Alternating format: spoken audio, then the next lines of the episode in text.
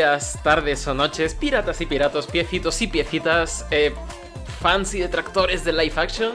Eh, ¿Qué tal? ¿Cómo estáis? Un día más, aquí Dani, yo, Jesús, aquí a mi lado. Hola, bueno, Eh, hola. Juntos somos los dos piezas y estamos comentando la serie de Netflix de One Piece. Estamos con toda la energía del mundo. Te parece, parece que has entrado con mucha energía, pero como medio trompicones. Como. Sí, entro- sí, es sí, la, no sé la persona pasa. entra como- con. Claro, entra con mucha energía, pero a lo mejor se tropieza, se cae con una piel de plátano, cosas así, pero que, que no para. En plan. Esto tiene que seguir, no para, no para. Me ha hecho, me ha hecho Sí, mucha ha, gracia. ha si- ha sido una referencia a la caída por las escaleras de cierto personaje eh, de esta serie. Vamos a tener que hablar sobre eso, en- en- bueno, dentro de unos minutos, cuando toque. Es decir, Cuando toque, correcto. Porque es que el primer programa que hemos hecho comentando el live action de Netflix probablemente haya sido el programa con mejor recibimiento que hemos tenido. la verdad. ¿Quién iba a decir que comentar la serie más vista en todo el mundo iba a atraer más escuchas que comentar eh, capítulos de un cómic de hace 25 Es años? verdad. ¿Quién iba a decir que, que nos vendría bien estar al día, eh? Hay que ver. No, nadie, nadie se lo esperaba eso. Pero bueno, es lo Sí, que hay. sí. Eh, Eh, así que aquí venimos con una dosis más de comentar un poquito el live action, que bueno, ya he visto que ha habido... Cada cual lo ha ido comentando a su rollo, hay gente que lo ha comentado todo de una, hay gente que ha ido comentando capítulo por capítulo. Nosotros sabéis que nos gusta dar la brasa, uf, así verdad. que... Así que eh. si queríais live action, pues tomad dos tazas y un programita más. esto- esto no te lo vas a encontrar en TikTok. que bueno, estaba, estaba, estaba poniéndome a tono escuchando la banda sonora, ¿eh? Tremendo, tremenda movida esto. ¿eh?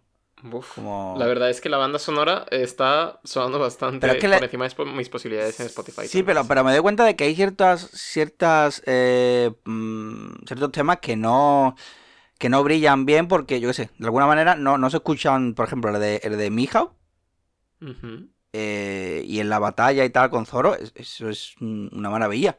Como se escucha, pero sin embargo después en la, en la serie y tal no, no termina de, de romper, de escucharse tan bien como debería, porque si tú lo escuchas por simplemente escuchar la banda sonora es tremendo. Me, me vuelve loco. Si todos los días Pero al final. escucho un, un tema diferente y digo, joder, qué bien.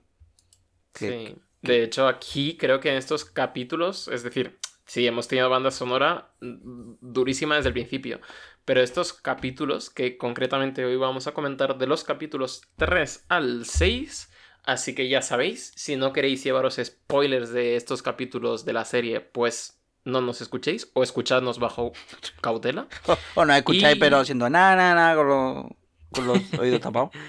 Correcto. Y además, si eh, no habéis leído el manga, pues podéis escucharnos igual, pero sí que vamos a comentar un poquito las diferencias que tiene esta serie con el manga.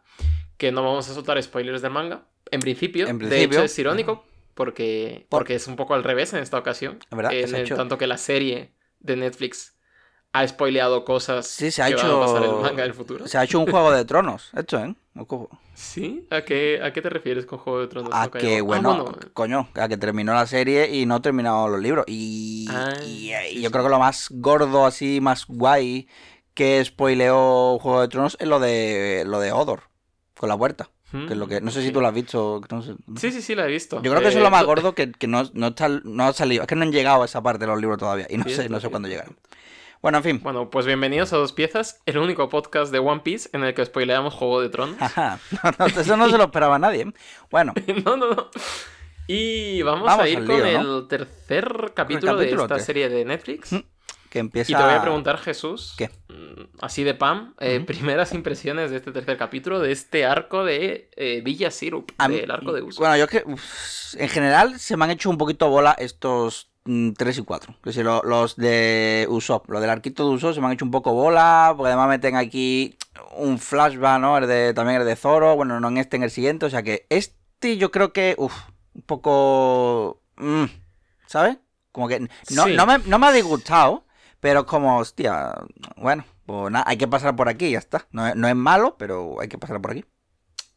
Sí, a mí no me ha disgustado y no me ha... Pero no, no me ha gustado tampoco, es, es eso. Y creo que tengo como dos tipos de quejas con este arco en general. Una que es de fan cebolleta, de "Oh, esto, si lo hubieran hecho como en el manga sería mejor. Eh, ¿Dónde está y otra- Jackson, eh? ¿Dónde está Django? ¿Dónde está? ¿Y los tres niños coñones dónde andan? Bueno, Vale, sí, por, por, por partes, porque es que se nos va. Cambios duros con el manga. Pues no hemos tenido a Django y no hemos tenido a los niños coñones. A los niños coñones me parece bien que no los tengamos, porque Sí. al final, ¿dónde los metes, no? Es un sí, poco verdad, porque tenían de que todas maneras, claro, como... ¿Qué tiene sentido? Porque en el manga, ¿dónde es? ¿En la, en la cuesta esa rara? No, no. Bueno, sí, tiene una... Mm. en la playa, es en la playa, la pelea. Aquí te lo meten en la casa, porque tiene sentido que, que Kuro... mm, la- su plan sea matar a, a Kaya y no matar a todo el pueblo, porque qué tontería. Es decir, dentro de lo que cabe, el cambio este entre el manga y la serie está un poquito, tiene un poquito más de lógica. Dentro de, dentro de toda la locura que es el plan de, de este hombre, o sea, estaba mejor tirado. Que eh, esto lo han adoptado muy bien, el hecho de que se llame Kuro de los mil planes y aún así todos sus planes sean una basura. Quiero decirte que en el manga no es muy inteligente su plan y en esta serie tampoco. ¿Qué? Quiero decir Sí, sí. que ya entraremos a eso en detalle. Pero bueno. Eh, Usopp. así de Vamos por lo primeras- primero. Usopp, ¿no? Que es lo primero que se ve en el capítulo realmente. Usopp. Sí. El chaval este. Ya, ya de mayor. Yo creo que esto es otro de los aciertos. Es que creo que no tiene ningún desacierto en cuanto a, a casting. O sea, es que el chaval tiene carisma, tiene gracia. decir, si, si hay alguien que tiene que estar contando historias y mentiras y tal, pues cogemos a un tío que tiene carisma al 100. Y, y este tío, o sea, y este tío lo tiene. Agradezco que no le hayan puesto ninguna prótesis con la nariz ni nada y, y- y hayan tirado para adelante. Y aplauso por, Total. por este personaje. Es un. Es que tiene un semblante tan peculiar este actor. Es decir, la sonrisilla esa que tiene, que es sonrisilla de me estoy tirando un farol por mil. Sí. de que va, sonrisilla de tío confiado y tal, pero en el fondo, en lo más profundo de su mirada, ves que es todo un farol de cuatro pares de narices. Eso es Usopp 100%. Es que esta persona nació, tiene los pequeños gestitos, los pequeños manerismos, eh, la cara. Es que es todo, es Usopp. Yo el, empecé el capítulo 3 y fue el primer chute gordo de serotonina que me dio esta serie, aparte de empezarla y decir, está bien, el ver a Usopp haciendo sus usopadas, eh, diciendo que vienen los piratas, que vienen los piratas. Sonreí como un canelo, vamos, porque a mí Usopp eh, me gusta mucho, siempre me ha gustado mucho, siempre me ha gustado el personaje, tanto por ser la voz de la razón, ¿no? Que este tipo de personajes siempre me gustan, como para ser el personaje tipo el, el humano entre monstruos, ¿no? Sí. El, el David entre Goliaths, este, este tipo de personaje. Y, y Usopp em, siempre como que me ha... No sé, me ha gustado mucho por esos motivos. Sí, está, está muy bien. O sea, y bueno, Y aparte. que, Bueno, nada, sigue, sigue. nada, y quería ver cómo lo, lo adaptaban en la serie. Y tengo eso, reacciones un poco divididas al respecto, pero ya entraremos a eso. vale. Pero del casting, Es increíble. que sí, es eso. Es que creo que el casting han, que, que han acertado todo. Sí, es, maravilloso. Sí, vale. Eh, iba a decir una cosa para que venga de nuevas. Porque esto es algo que. Lo típico, ¿no? Es que Usopp, si les quita el nombre, si les quita las dos P's, te queda Uso, que en japonés significa mentira. O sea, vaya, estoy ya reciclando de, de dos piezas, por si acaso, por si así venía. Sí, Y además se parece mucho a Esopo, que fue el que escribió, entre otras, la fábula de la de Pedro y el Lobo, ¿no? La del pastor mentiroso. Así que ya, está, Ujú. reciclando aquí de, de otros programas. Y, que creo y- que- y yo, como carezco de tanta cultura, pues me limitaré a decir que tiene la nariz larga, como Pinocho, que también es un mentiroso. Así que yo ya he dado el dato, el dato más obvio y menos relevante, podemos continuar. Vale. Em, ¿Qué más? A ver, que tengo por aquí, que, lo tengo aquí abierto. Tengo que decir eh, que se ven, mm, bueno, se vende la bandera de, de los sombreros de paja mm, bien dibujada, pero se vende la, la que está como deconstruida por parte de, de Luffy, la de... Esta, Estoy seguro de yo creo que me gustaría tener esta. O sea, la, Es muy chula. la fea, la de las vanguardias de... de- es que no, es que- que- hijo puta, es que no, no atina ni, ni la dirección de, la, de los huesos, ¿eh? Qué maravilla. Es que me encanta, es que es mi bandera yo- favorita. Yo vi una foto en internet de alguien que se le había tatuado la bandera fea. Eh, en vez de la oficial. Y me- o sea, es ya icónica y me alegra mucho que la hayan calcado y que ese prop exista en alguna parte del rodaje porque me parece muy bonito. Una maravilla. Y sí, tenemos este, este primer conflicto de la tripulación, ¿no? Que es que necesitan un barco, necesitan un barco para seguir navegando Y pues eh, paran en una isla que tiene fama de tener pues muchos, eh, iba a decir barqueros, ¿no? Pero no, tiene muchos pues carpinteros y gente que se dedica a la construcción de barcos. Y aquí es donde, eh, más allá del primer encontronazo en el que Luffy dice, no, no vamos a robar un barco porque somos piratas buenos. no sé, esa parte me dio un pelín de cringe porque es como, mm. Luffy, en plan, Yo eres un pirata. No, te creas, porque si en esa escena, o sea, cuando dice, no, tú cuando dice el barco es parte de la tripulación, ¿no? Dice, hmm. yo creo que ahí mm, es cuando ves que todavía realmente la tripulación no es tripulación como tal, o sea, como un grupo que se ha juntado por cosas del destino y están juntos. O sea, hmm. yo creo que ahí Nami todavía duda de las capacidades y del puro psicotrayismo del que está hecho el cerebro de Luffy. Y Zoro un poco lo mismo, ¿no? que está como, como que le sigue un poco porque le debe un poco la vida y que, lo está, y que además lo está buscado mm, por él. Bueno, uso, Usopp es fiel, quiero decir. No, me refiero, me refiero a, Bueno, sí. Pero Uso todavía no. Hay Usopp, digo, Zoro. Iba Zoro, Zoro. Es que estoy ya. Mi mente ha sido totalmente invadida por Usopp y no me lo puedo quitar de la cabeza. No, pero, pero, yo creo que no es tanto. Que si puede que haya un poco, pero si te fijas en la escena de la recompensa, Mm, que es eh, que me inquieta el uso del ojo de pez en esa escena un, un poquito. Que dice eh, directamente, eh, Zoro dice que va por ello porque he buscado por la marina. todavía no, todavía no, ha habido un momento de catarsis que habrá de decir, tú eres mi capitán. O sea, que igual, casi, casi, igual eres capi. Pero capitán, capitán, mm, ya Eres maestro, ¿no? Igual eres figura. pero aquí también se centran mucho en estos capítulos en la camaradería, por otra parte, de Zoro y Nami, ¿no? Que han sido los que se han visto un poco en esta aventura envueltos. Además, como que Nami en este remake también es como una versión un poquito más seriota, un poquito más tal de Nami, como que pegan mucho Zoro y ella. Eh, de hecho, como que algunos fans, sobre todo gente que viene de nuevas, eh, ha llegado a pensar que hay como subtonos románticos entre Zoro y Nami. Y con razón, también te digo. Están ahí como, eh, como papá y mamá cuidando del niño, realmente al hmm. principio, porque es así. Sí, sí, sí. Así que bueno, está bien que sean consecuentes a lo largo de la serie con esta relación que van forjando. Y, aquí ya vemos cómo se apoyan el uno del otro, ¿no? De Luffy dice alguna idiotez y ellos como que se miran en plan de... Como ya está nada. ¿Quién ha dejado hablar a este niño que ha dicho que es pirata en medio de una cena, no? Que, bueno, hablando de otra relación, ¿no? Está una relación a tres, que cuando eh, llega el Merry, ¿no? El barco. Que, qué bonito. Me, hace, eh, me parece muy bonito y me hace mucha gracia el momento de puedes hablar. O sea, como que, dice algo Usopp, que todavía no lo ha visto, y, Luffy pensando que habla el, eh, barco. Y yo sé, como que ese primer encuentro, hablando del Merry, adorándolo y tal, me gusta, me parece muy bonito, que es algo que los va a unir, o no, ya veremos a dónde llega esto y yo qué sé, y, y me gusta. Y no voy a entrar, no voy a entrar en que está todo nublado en el momento en el que Luffy decide que ese será el barco, hay un rayo de luz, pues no me quiero repetir, pero ahí, ahí anda, ¿vale? Es bastante mágico ese momento, tanto la banda sonora como el primer encuentro con Merry es bastante guay. Y una otra cosa que creo que mejora respecto al manga es el hecho de que sea Usopp el que esté cuidando del Merry desde el hmm, principio en, en el muelle.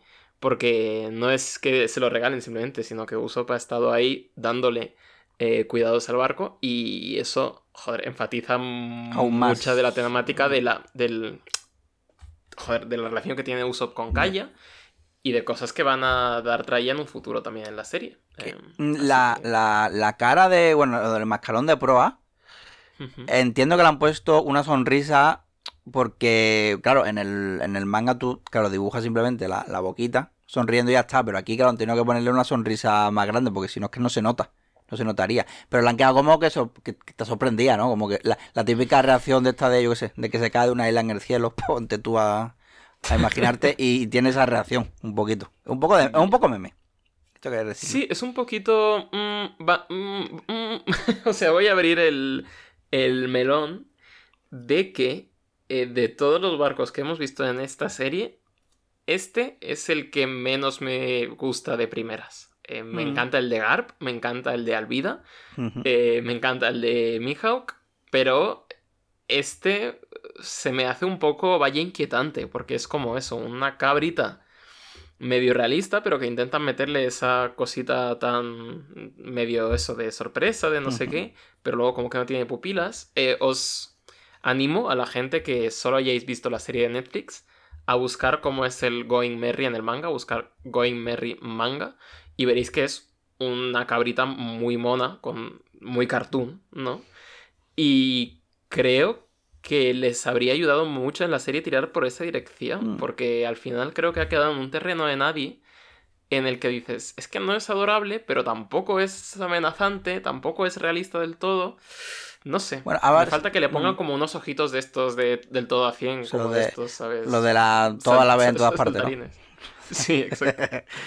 Eh, bueno, a ver, ¿qué más? Eh, bueno, la Calla, casa de Calla. ¿no? Eh. Oye, ¿qué transición más? ¿Qué juego es ese? Lo de, lo de Garp y, y, y Kobe, ¿a qué están jugando? Yo es que no entiendo qué Está juego jugando es al Go, que es eh, mal conocido como el ajedrez chino, que es un juego que tiene 5.000 años de antigüedad y consiste en rodear las fichas de tu oponente con las tuyas, eh, poniendo una Mm. ficha cada uno por turno.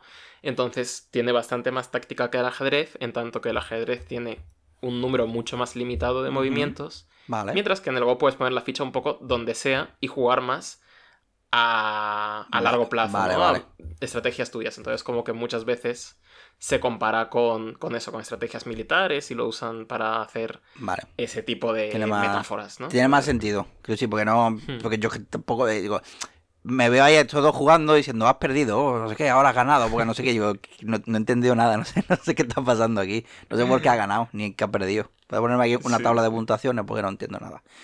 Que bueno, pero oye, se- a- la gente está diciendo que la transición en la que ponen el, la- el go, no, la, la fichita, y pasa al mm, Luffy, el sombrero de Luffy, la gente a eso no, no le ha gustado la transición, pero a mí me ha parecido buena, a mí, me ha gustado. Digo, "Ay, mira, no me lo esperaba. ¿sabes? Sí, es decir, Digo- em, creo, he visto esa misma reacción por Twitter, ¿no? Es decir, Sí, sí. están Garp y Kobe jugando algo y de repente Garp pone una ficha blanca y cuando están hablando de eso, del estado del mundo y de, mm, bueno, alzarte por encima de tal y no sé qué, pues esa, como que hay un fundido y esa fichita pasa a ser Luffy visto desde un plano cenital, ¿no? Con el sombrero.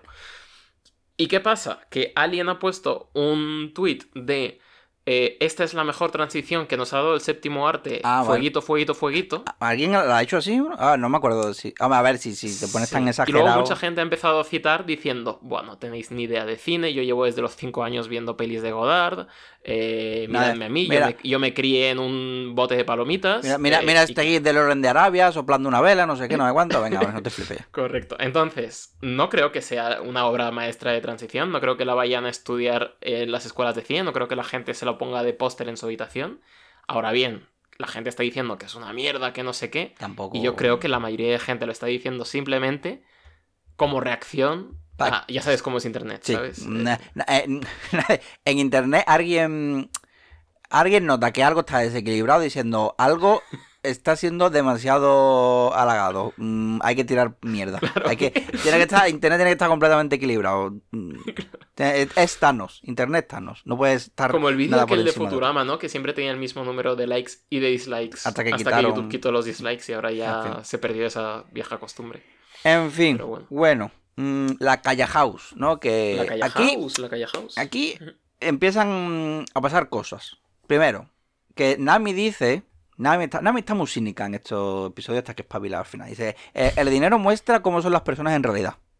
Y mm, personalmente eh, creo que es el anonimato, pero bueno, esto ya son cosas mías. Que esto es- está bien que, entre comillas, se equivoque, porque después conocer a Calla, porque es como, mm, viene muy a la idea de estos capítulos sobre las mentiras, las ideas equivocadas que podemos hacernos sobre las personas, etcétera, etcétera. ¿Sabes? Como va todo, todas las ideas van muy bien carriladas a ese tema. Sí. Y, Sí, sí. y, y luego, ¿qué más? Bueno, Calla, bueno, la propia Calla, Kuro y todo el tema de aquí. Sí, se nos introduce aquí a toda la pandilla, ¿no? A esta muchacha que vive como en una especie de burbuja en su mansión Sí. porque sus padres murieron y la está cuidando su mayordomo. Mayordomo que... Un mayordomo que diré que tiene un clown as traje que no me convence del todo. Eh, el traje ese que ya en el manga es un poco ridículo porque tiene cacas. Literalmente caquitas, sí. ¿Que es, es, su cara de verdad o es prótesis? Es su cara de verdad. Como que me recuerda a un villano de, de Lazy Town, ¿sabes? Como que. Es que tiene.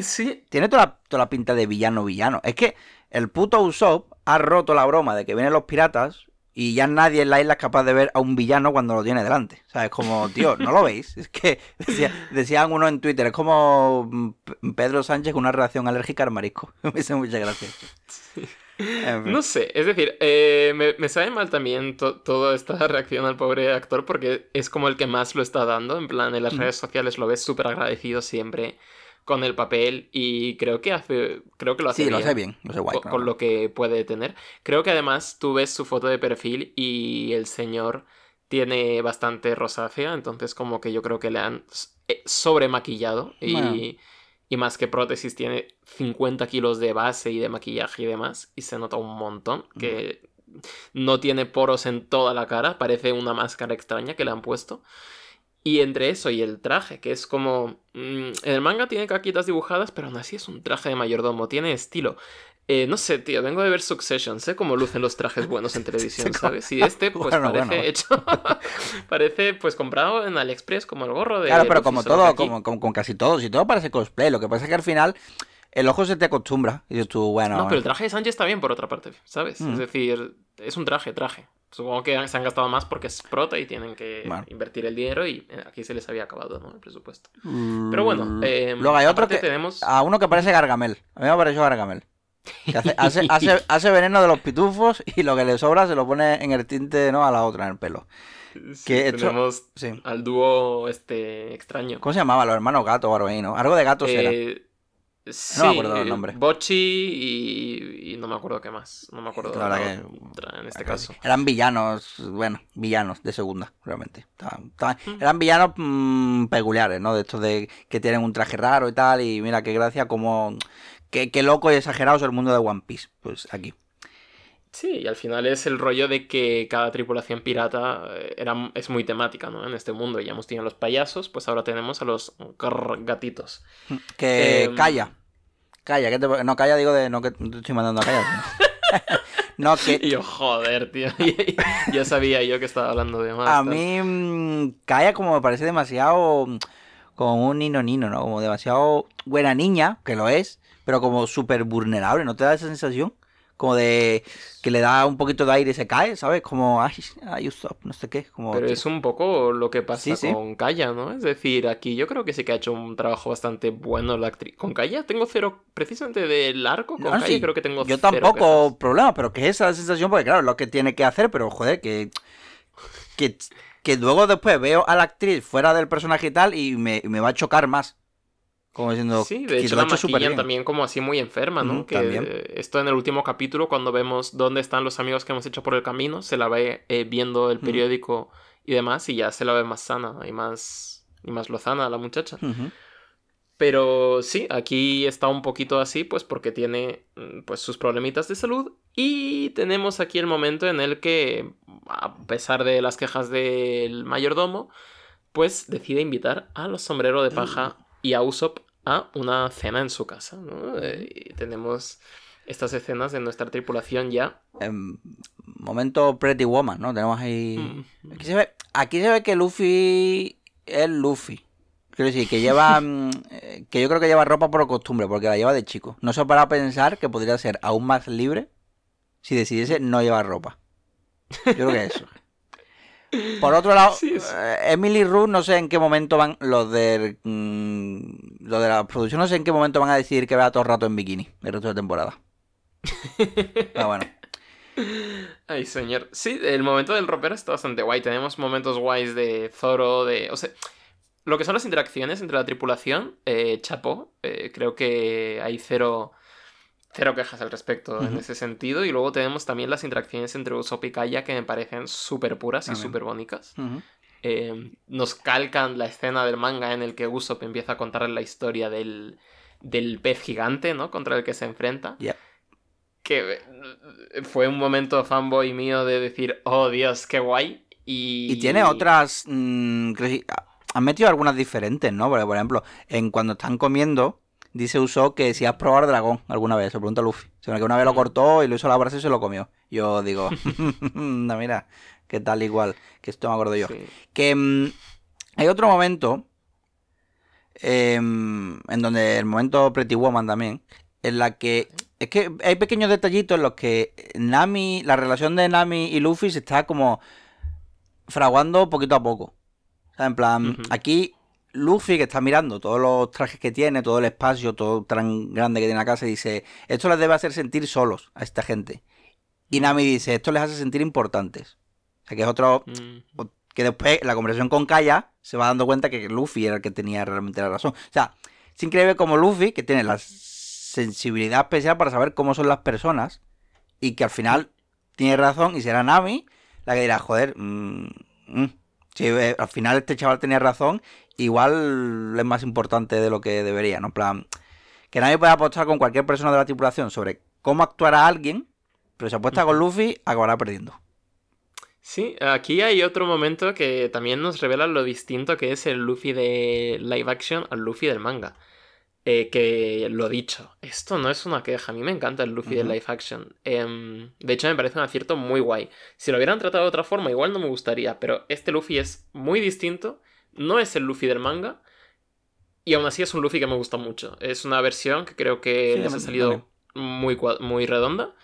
Y, aquí tenemos el momento en el que en el que dice, no, esto de ya verás cómo la convencemos de que nos da el barco, ¿no? Y apuestan en plan en plan eso. Y Nami dice, pues si no pasa así, robamos un barco. Y es como, bueno, venga. Pero ese cariz eh, tan pillo de Luffy de, ya verás, ¿no? De tan sagaz, de calar a la gente pero de forma consciente, que en el manga cala a la gente pero desde la tripa. Aquí hay un poco de cabeza, hay un poco de neuronas moviéndose en, el coco de Luffy, ¿no? Entonces ahí hay una diferencia ya. Sí. Eh, y nada, bueno, mm, qué malo. Bueno, de la comida ya, eso lo de la... Que, que me he quedado con lo de lo de la referencia al dragón. Lo bien que han congeniado Uso y Luffy. Al principio, como que es. Porque son realmente son los dos. Hasta que llegue otro. Van a ser los dos niños de la tripulación, los dos amigos viviendo aventuras. Hmm. Y yo qué sé, bueno, ¿qué más? Bueno, lo de los. Eso te lo dije, los, eh, los platos. hay, hay en, toda la. ¿No? Es como. Eh, por toda la, la, la, la coño, la, habitación de, de donde están comiendo hay platos, como si hubiese quedado, como si no hubiese quedado claro la fragilidad de Kaya, que encima su ropa es con circulito como si fueran los mismos platos. O sea, como, no, en plan, de machaco, para que te enteres que esta chiquilla está a punto de romperse. a, nada. Que se caiga algo, ya verás. Sí, eh, muy, bien, muy bien tirado. el diseño de producción de esta serie sigue siendo mm, un, regalito, la verdad. Mm. Y bueno, luego se nos revela, ¿no? Esto que nadie sospechaba, que es que resulta que Kuro y los oh, sirvientes son muy malos y que justo esta noche Kaya va a cumplir 18 eh, años y por eso pues eh, hay que darse prisa y matarla para llevarse todo su dinerito. Oh, yes. Mm, porque eh. realmente no es un mayordomo, sino un pirata que se daba por muerto ya que el capitán Morgan había acabado con él. Y... Bueno, había acabado con... Es que es muy raro porque después en el, ¿no? en el manga Django, ¿no? La había... Como que la había hipnotizado, por ahí como no está Django. Había... Yo queda parece que queda como corruptela más, ¿no? En plan de que Morgan ha dicho, venga, sí, venga, tú págame y hasta luego. Sí, sí, sí. Queda. Hay cosillas que creo que en este manga. Bueno, en este manga, ya estoy hasta cambiando de medio, ¿no? En esta serie de Netflix. Que eh, son como. Creo que hechas para los. para los fans que estamos con el manga, ¿no? Eh, se nota que todo el equipo de guionistas ha leído el manga. Y ha dicho, y ha dicho, venga, sabemos cómo son los fans locos, seguro que, que, habrá gente que, comente estos pequeños agujeritos y rellene los huecos.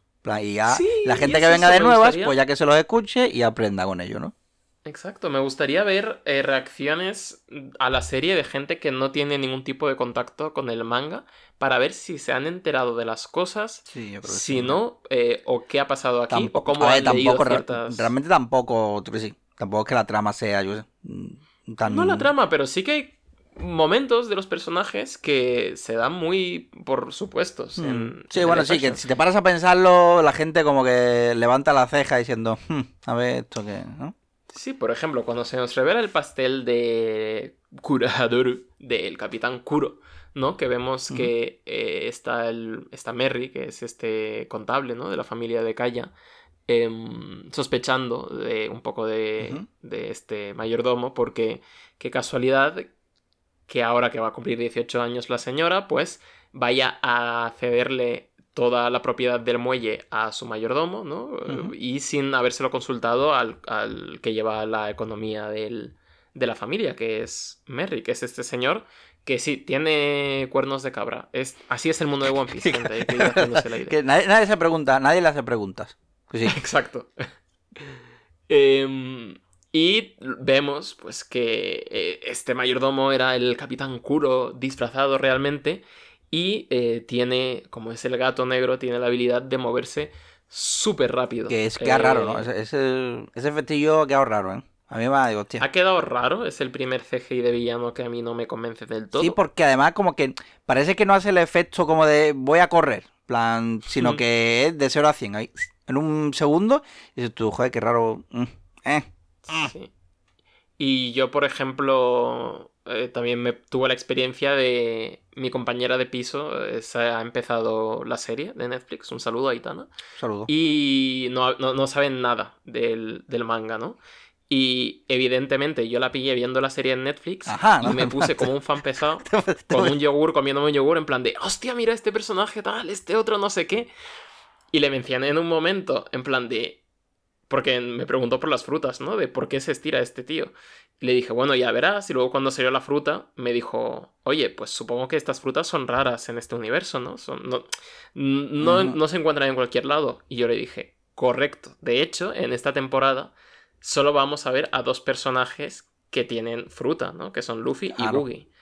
Y, y ayer estaba ella, eh, bueno, se ha ido a un congreso en Granada y se puso a seguirla en Granada y me manda un WhatsApp diciéndome, oye, no entiendo, eh, ¿por qué me dijiste que solo hay dos personajes que tienen fruta? ¿Y, qué está pasando con el mayordomo este? ¿Por qué va súper rápido? ¿Por qué Porque se teletransporta? Eres un mentiroso, ¿no? Ya, y ya no te, Claro, te claro, bloqueo. Y me bloqueó. Y no, tampoco tal, pero. Y, y dije, hostia, si es que. Si no te explican. eh, es decir, en el manga de One Piece, como que partes de la base de que es una pantomima y Oda te lo hace ver desde el primer capítulo, ¿no? Que es una, un mundo absurdista. Mientras que aquí en el live action, como que se va abriendo un poco a esta idea. Es decir, no partimos de la irrealidad absoluta. Eh, no hemos visto a nadie con poderes todavía. Claro, Eh, con eh. poderes que no tengan frutas. Poderes sobrehumanos. Ni siquiera a Zoro. Es decir, aquí a Zoro, en, momento, momen- en el momento más demente de esta serie, creo yo, a Zoro le noquea la, la señora gato con un botellazo en la cabeza.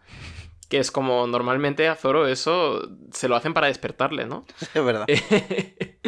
Es como no hemos tenido este, estas hazañas sobrehumanas en personajes que no tengan frutas. Y de repente te meten a esto sin contexto y te dice, "Oh, pongamos que soy muy rápido.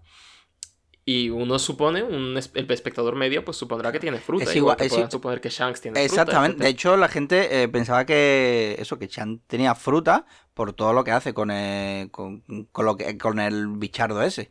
Y eh, a eso añádele también que la escena de Chan es en una barca y no en el agua como es en, e- en el anime, en, la- en el manga. Entonces, claro, es normal que la gente piense eso.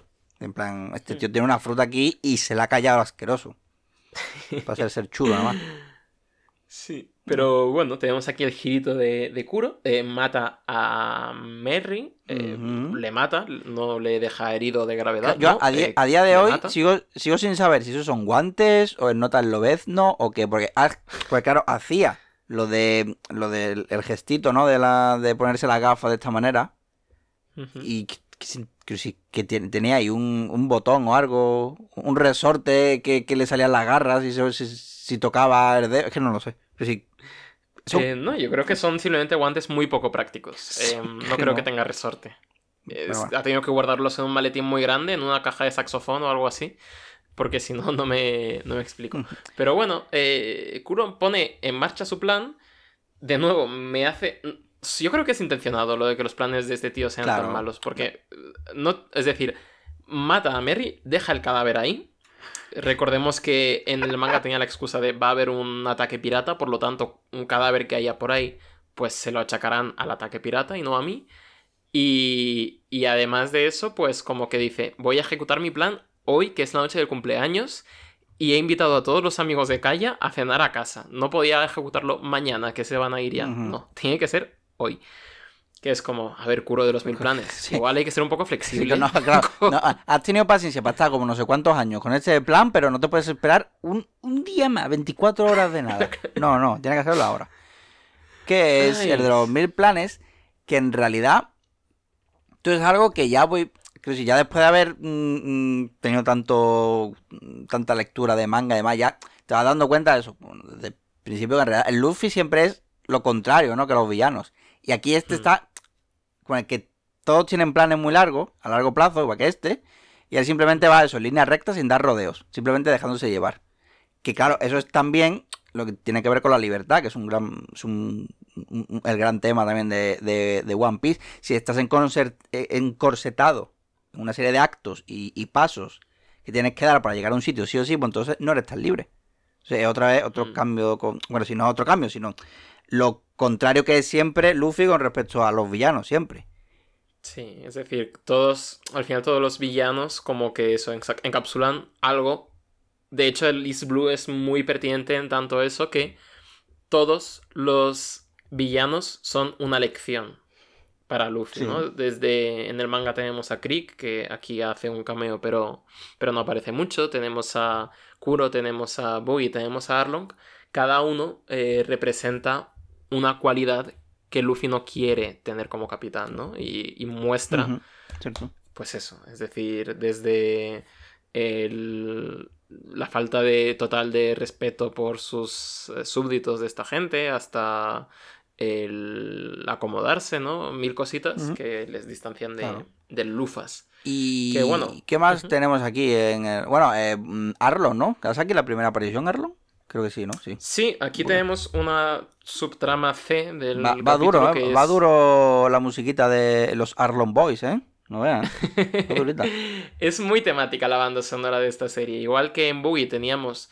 Bueno, en Boogie sí teníamos música de circo. Aquí tenemos con Arlong y los suyos hip hop, ¿no?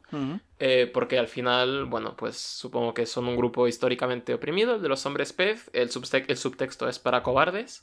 Así que, pues, su banda sonora es un hip hop bien rico. Que mm, me gusta eh, el detalle de que no se le vea la oreja a Boogie. Porque cuando lo he, revis- lo he revisitado digo, a ver, voy a ver si tiqui, tiqui. Y verdad, no estaba.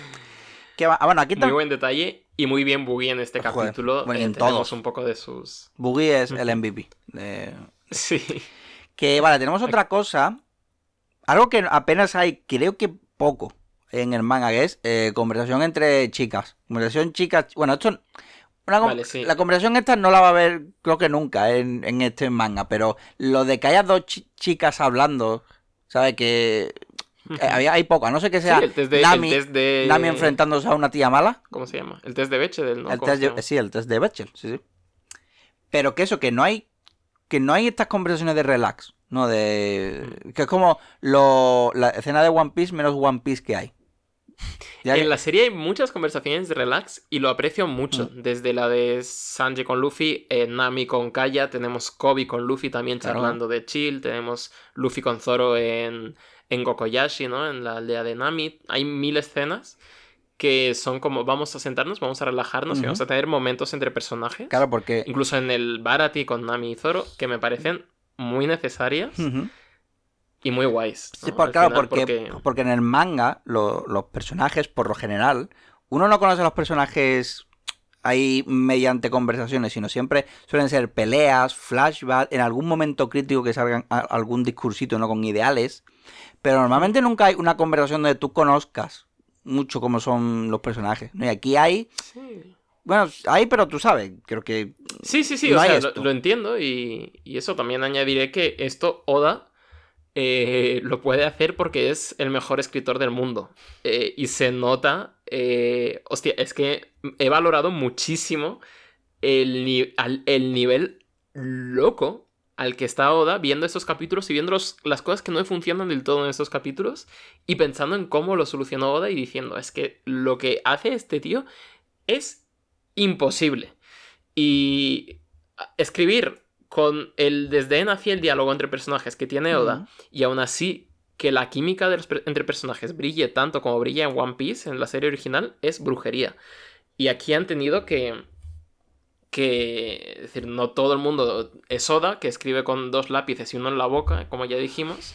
La bandana. Entonces aquí lo han, lo han solucionado con estos diálogos que me parecen un acierto brutal, porque además la gente, los actores tienen una química impresionante entre sí. Además, em, eso, y se nota que Oda ha querido ir mm, arreglando cosas. No creo que se nota que si, que si Oda ahora reescribiese todo esto, lo haría completamente. Bueno, le metería cosas. Porque Hmm. Pues ahora como que eh, actualmente el manga tiene como mil tramas abiertas, frentes abiertos todo el rato, y queda, y claro, y aquí ha hecho un poco lo mismo, porque no se queda en el villano por arco, ¿no? El villano por capítulo y ya está, no, sino que todo queda mucho más orgánico y compacto. O sea, como que... Sí.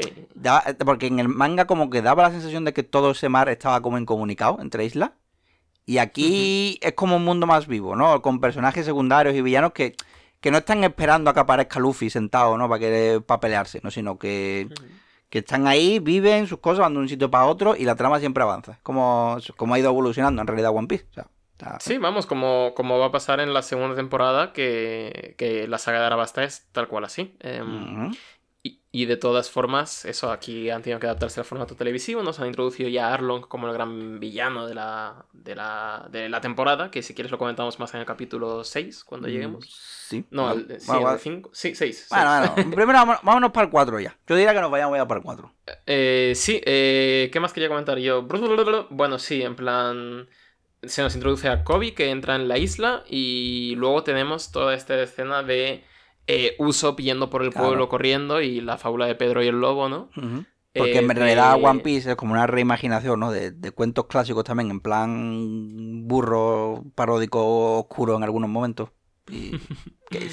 Así que tenemos eso que yo ya diré de primeras que la trama de Pedro y el lobo mm, en, la trama de Usopp en general creo que empeora bastante respecto al manga y creo que no le hace justicia eh, estos capítulos 3 y 4 a la trama de Usopp concretamente en el manga. Y ahora me explayo más en el capítulo 4, que es ya toda la mandanga, ¿no? De hecho, empezamos con Zoro. Viendo el cadáver de.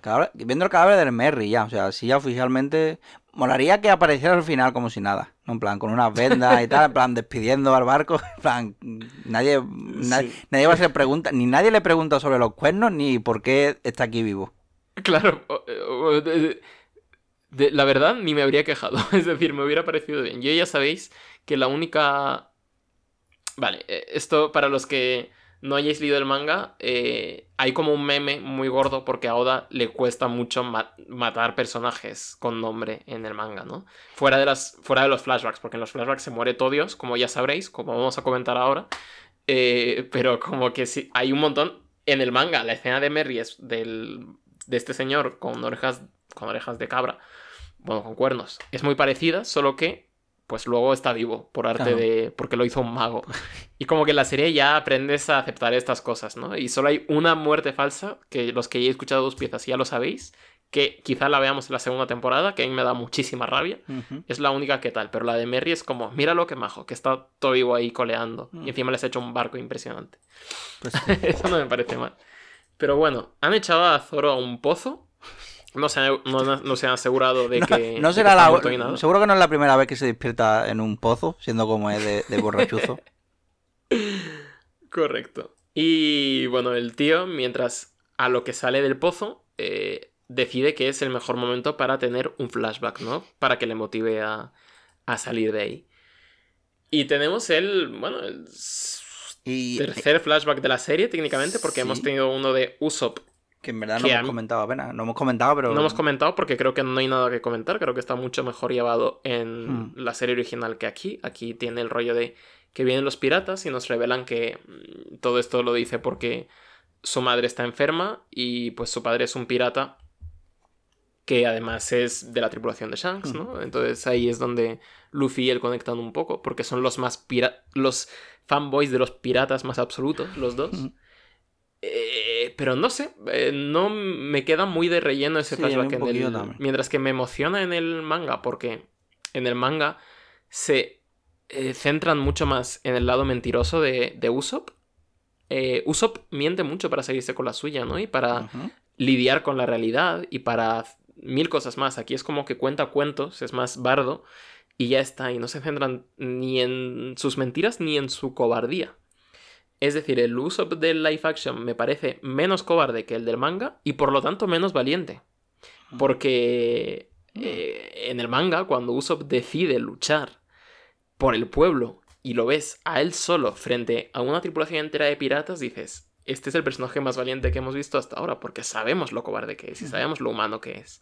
Y conocemos sus fallas. ¿no? porque no sé, porque una cosa importante de los miedos es no eh, es eh, no mm, eh, congelarte ante ello, ¿no? En plan, ay, no hago nada, sino simplemente eso, seguir un poco adelante. No hace falta que lo superes, sino simplemente no acobardarte. Exacto. Y como que se centra mucho en el manga, en estos mm, estos bueno, características de Usopp y aquí no lo veo para tanto y me falla por ejemplo que Usopp mm, se ha relegado a un segundo plano en su propio arco Em, no tenemos un momento de eso, él eso pasa. activamente. Eso pasa también. a Sanji también le pasa un poco. Sí que hay. Porque claro, hay, es que hay muchas cosas. ¿no? Tienes que concentrarlo todo en ocho episodios, y quitar de aquí, quitar de allá y, arreando. O sea, es que, que sí, normal un poco. Sí, pero hay cambios que no. Mira, lo voy a decir ya. Eh, si el arco de Usopp dura dos capítulos, no hay excusa para no darle más peso a Usopp en todo ese rato. Porque si dura un capítulo, te digo, vale, está todo como muy acelerado, pero eh, no, les ha dado tiempo a más. Pero con dos capítulos y con los dos capítulos que para mí eh, se sienten más lentos de ver del manga, digo, del, estoy hoy que no, que no doy ni una. Yo te ¿eh? entiendo, digo manga cuando tengo que decir serie, digo serie cuando tengo que decir manga, en fin que eso, que con dos capítulos no me puedes decir que no, no habéis tenido tiempo a meter, para empezar, dos detalles fundamentales. Eh, primero, que Usopp mm, es, no es solo un mentiroso, ¿vale? Es un manitas también y es una persona que... Bueno, manitas un poco, ¿no? Salía, bueno, claro. No se le veía, pero salía al principio con el, con el martillo y tal, ¿no? Y en el barquito, o sea, que algo haría, algo hace, ¿no? Sí, pero por ejemplo, aquí no le vemos hacer nada contra los piratas, per se, eh, mientras que en el manga prepara eh, todo el tema del aceite, tira trampas por todo el suelo, se pasa preparando toda la noche. Eh, es un combatiente inteligente, es decir, sabe que no tiene la fuerza y saca la valentía de eso, de mentir, de farolear y de, y de hacer sus pequeñas tácticas y poner trampas y todo, esto. Bueno, eso es algo que se, se, acabará, se, acabará viendo hmm. otro capítulo, pero sí, es verdad que es verdad que ya que es el suyo, ¿no? Que se, que se vea, sí, tienes razón un poco. Sí, eso, que se vea y además el hecho de que luche por todo el pueblo, por el pueblo que le ha dado la espalda, ¿no? Y que lo haga de una forma en la que lo primero que hace de verdad en toda su vida, que es plantar cara por un pueblo que le ha repudiado, eso se lo calla en el manga, ¿no? Y dice, no quiero que esto se sepa nunca.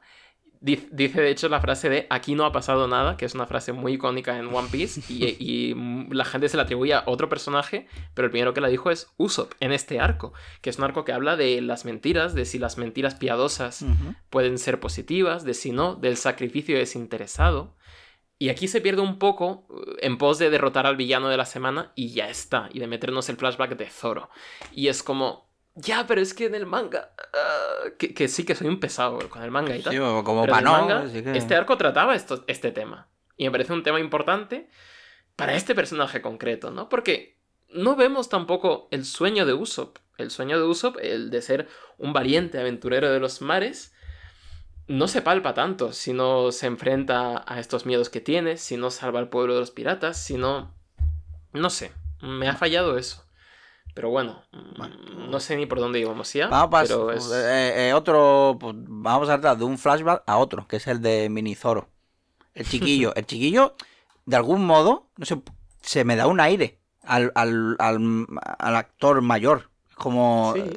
que, que me, que me lo creo, que crezcan. Igual, igual en la pubertad mm, mm, tiene ahí un cambio guay, pero yo qué sé, que como que, hostia, que me, que me creo bien la, la, el personaje, ¿sabes? Hmm. Que, Sí, para mí los actores, los mejores actores chiquitos de la serie son Mini Zoro y Mini Sanji, la verdad. Y a mí, sí, sí. Y Mininami también me parece muy, muy graciosilla. Poco. Mm. Que, bueno, y hay otra, bueno, la que no sé, la actriz de Quina, que tampoco recuerdo tanto a Quina en el manga. Sí, recuerdo el meme, pero no tanto.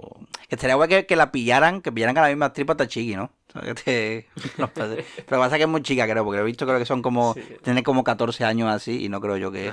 A no ser que tarden mucho en hacer una segunda temporada, que los de Netflix ya. Bueno, con la huelga y demás no te extraña. Bueno, Que por otro lado. Pero...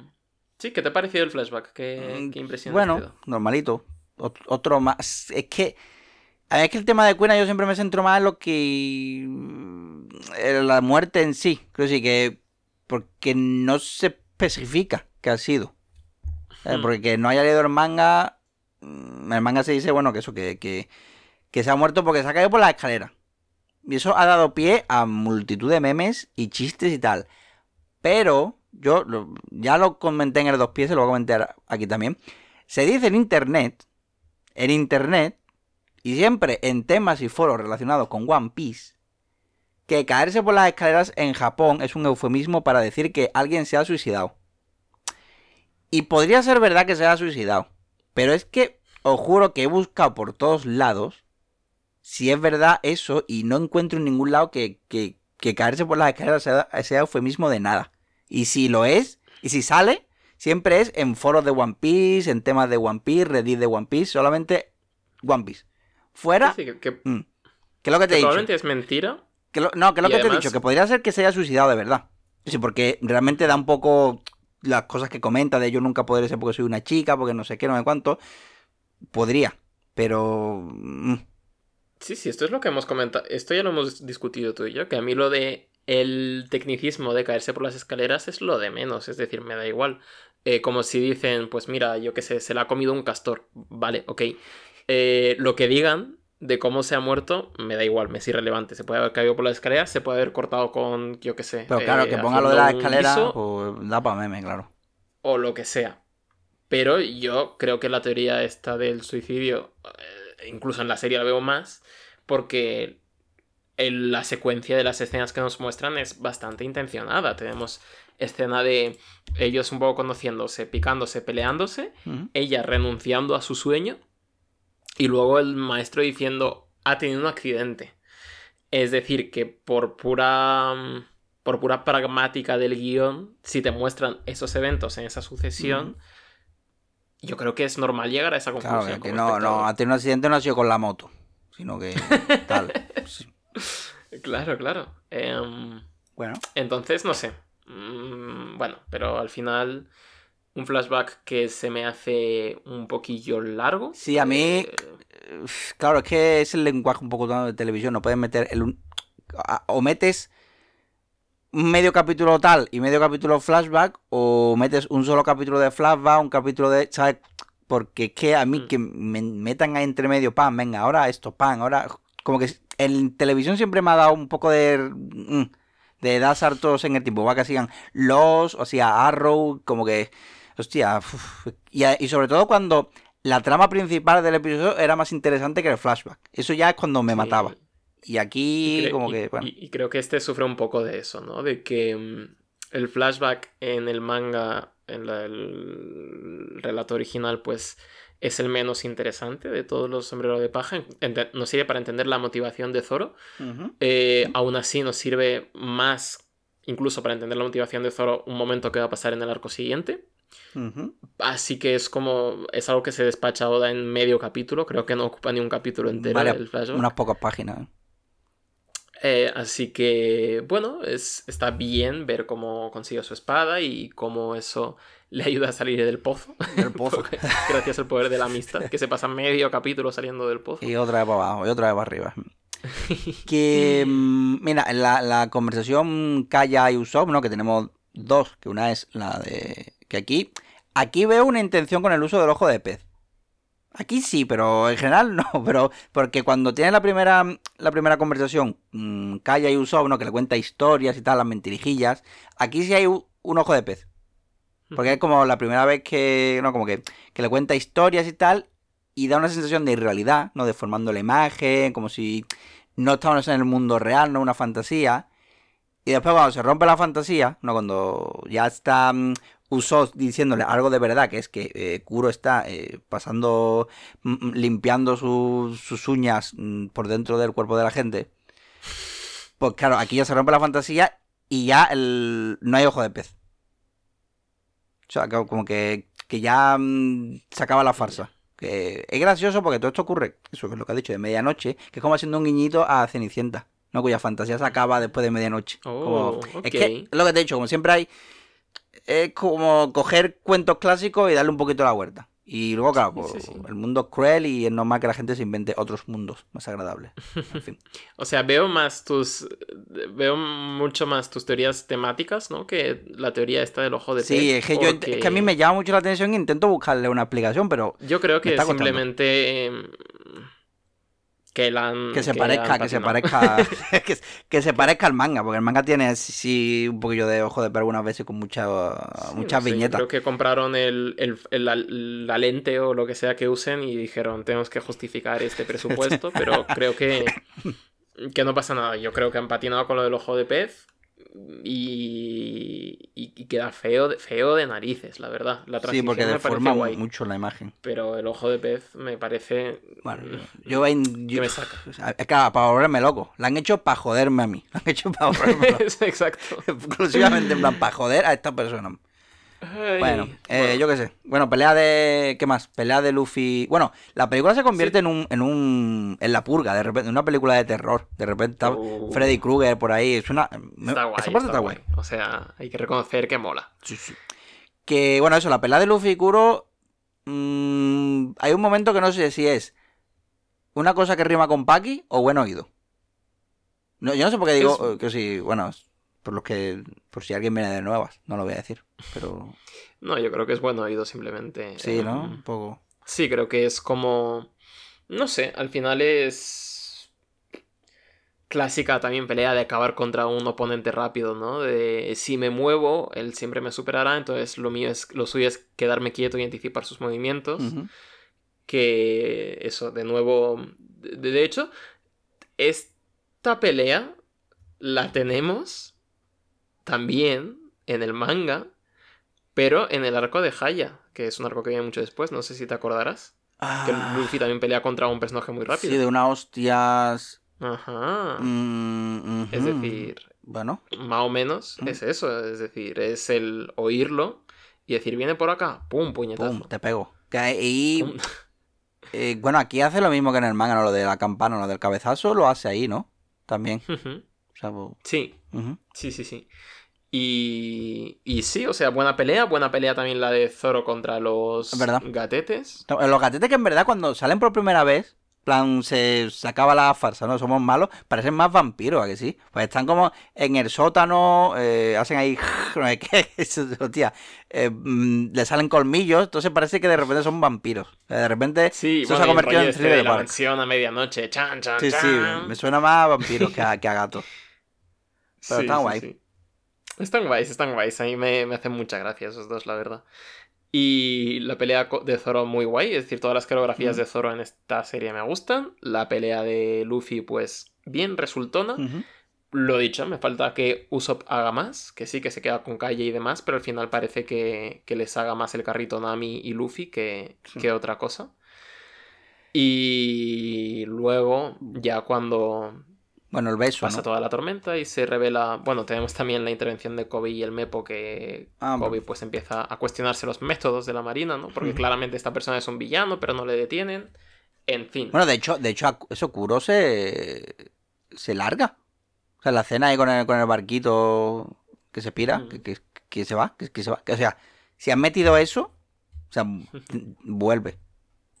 Por si, sí, por si quieren requerir sus servicios de nuevo, ¿no? Digo yo, que, Eh, que se ¿no? ¿Qué sentido, ¿qué sentido tiene, no? Hmm. No sé, bueno, eh, nos lo meten por si acaso, yo qué sé. No sé, no saben si van a tener segunda temporada o qué van a hacer, o no lo sé, no lo sé. Eh, no me he parado a pensar eso, la verdad. Pero sí, tenemos ahí la escenita ya bonita de, de todo ha pasado, de Usopp tenía razón. Ya te digo, para mí pierde un poco de relevancia temática Sí. esta escena comparada a la del manga. Porque además como que es eh, raro, es decir,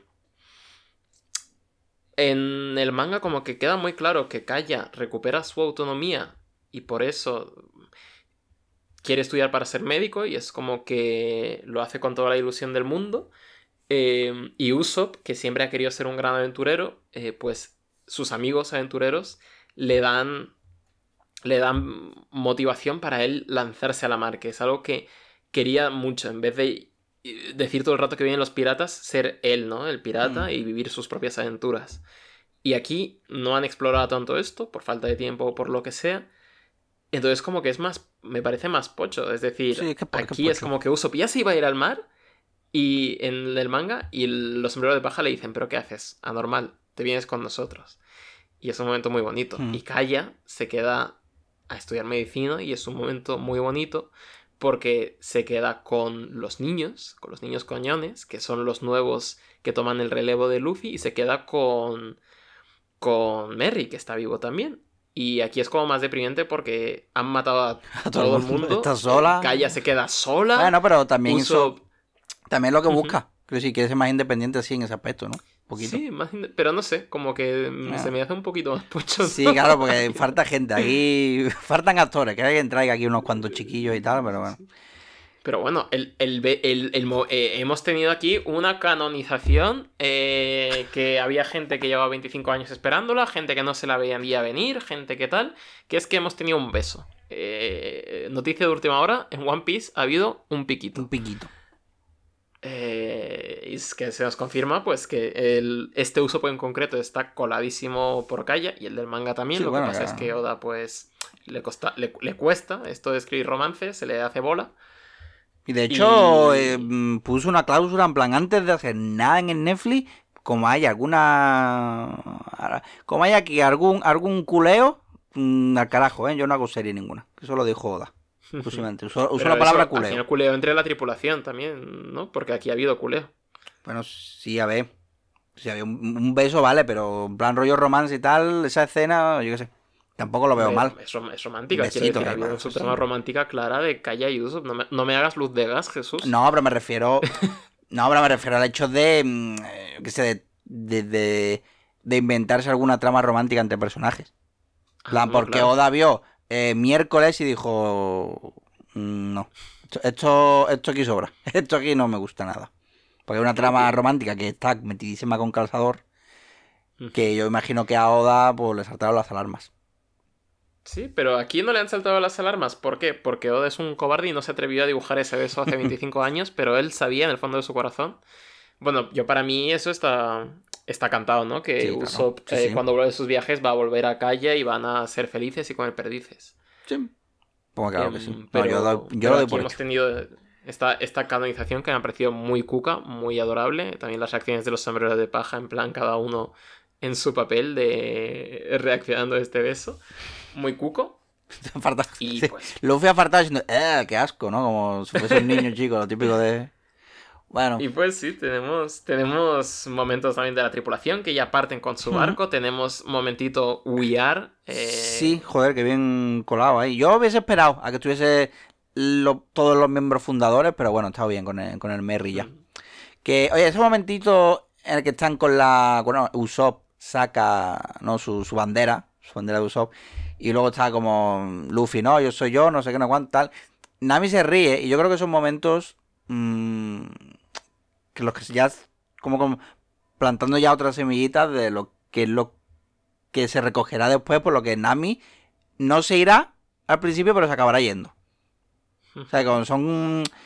Como que le ha enseñado que los piratas son diferentes, ¿no? Que, que las apariencias engañan, cosas así. Como que Nami, durante todos estos capítulos, va aprendiendo y se joder.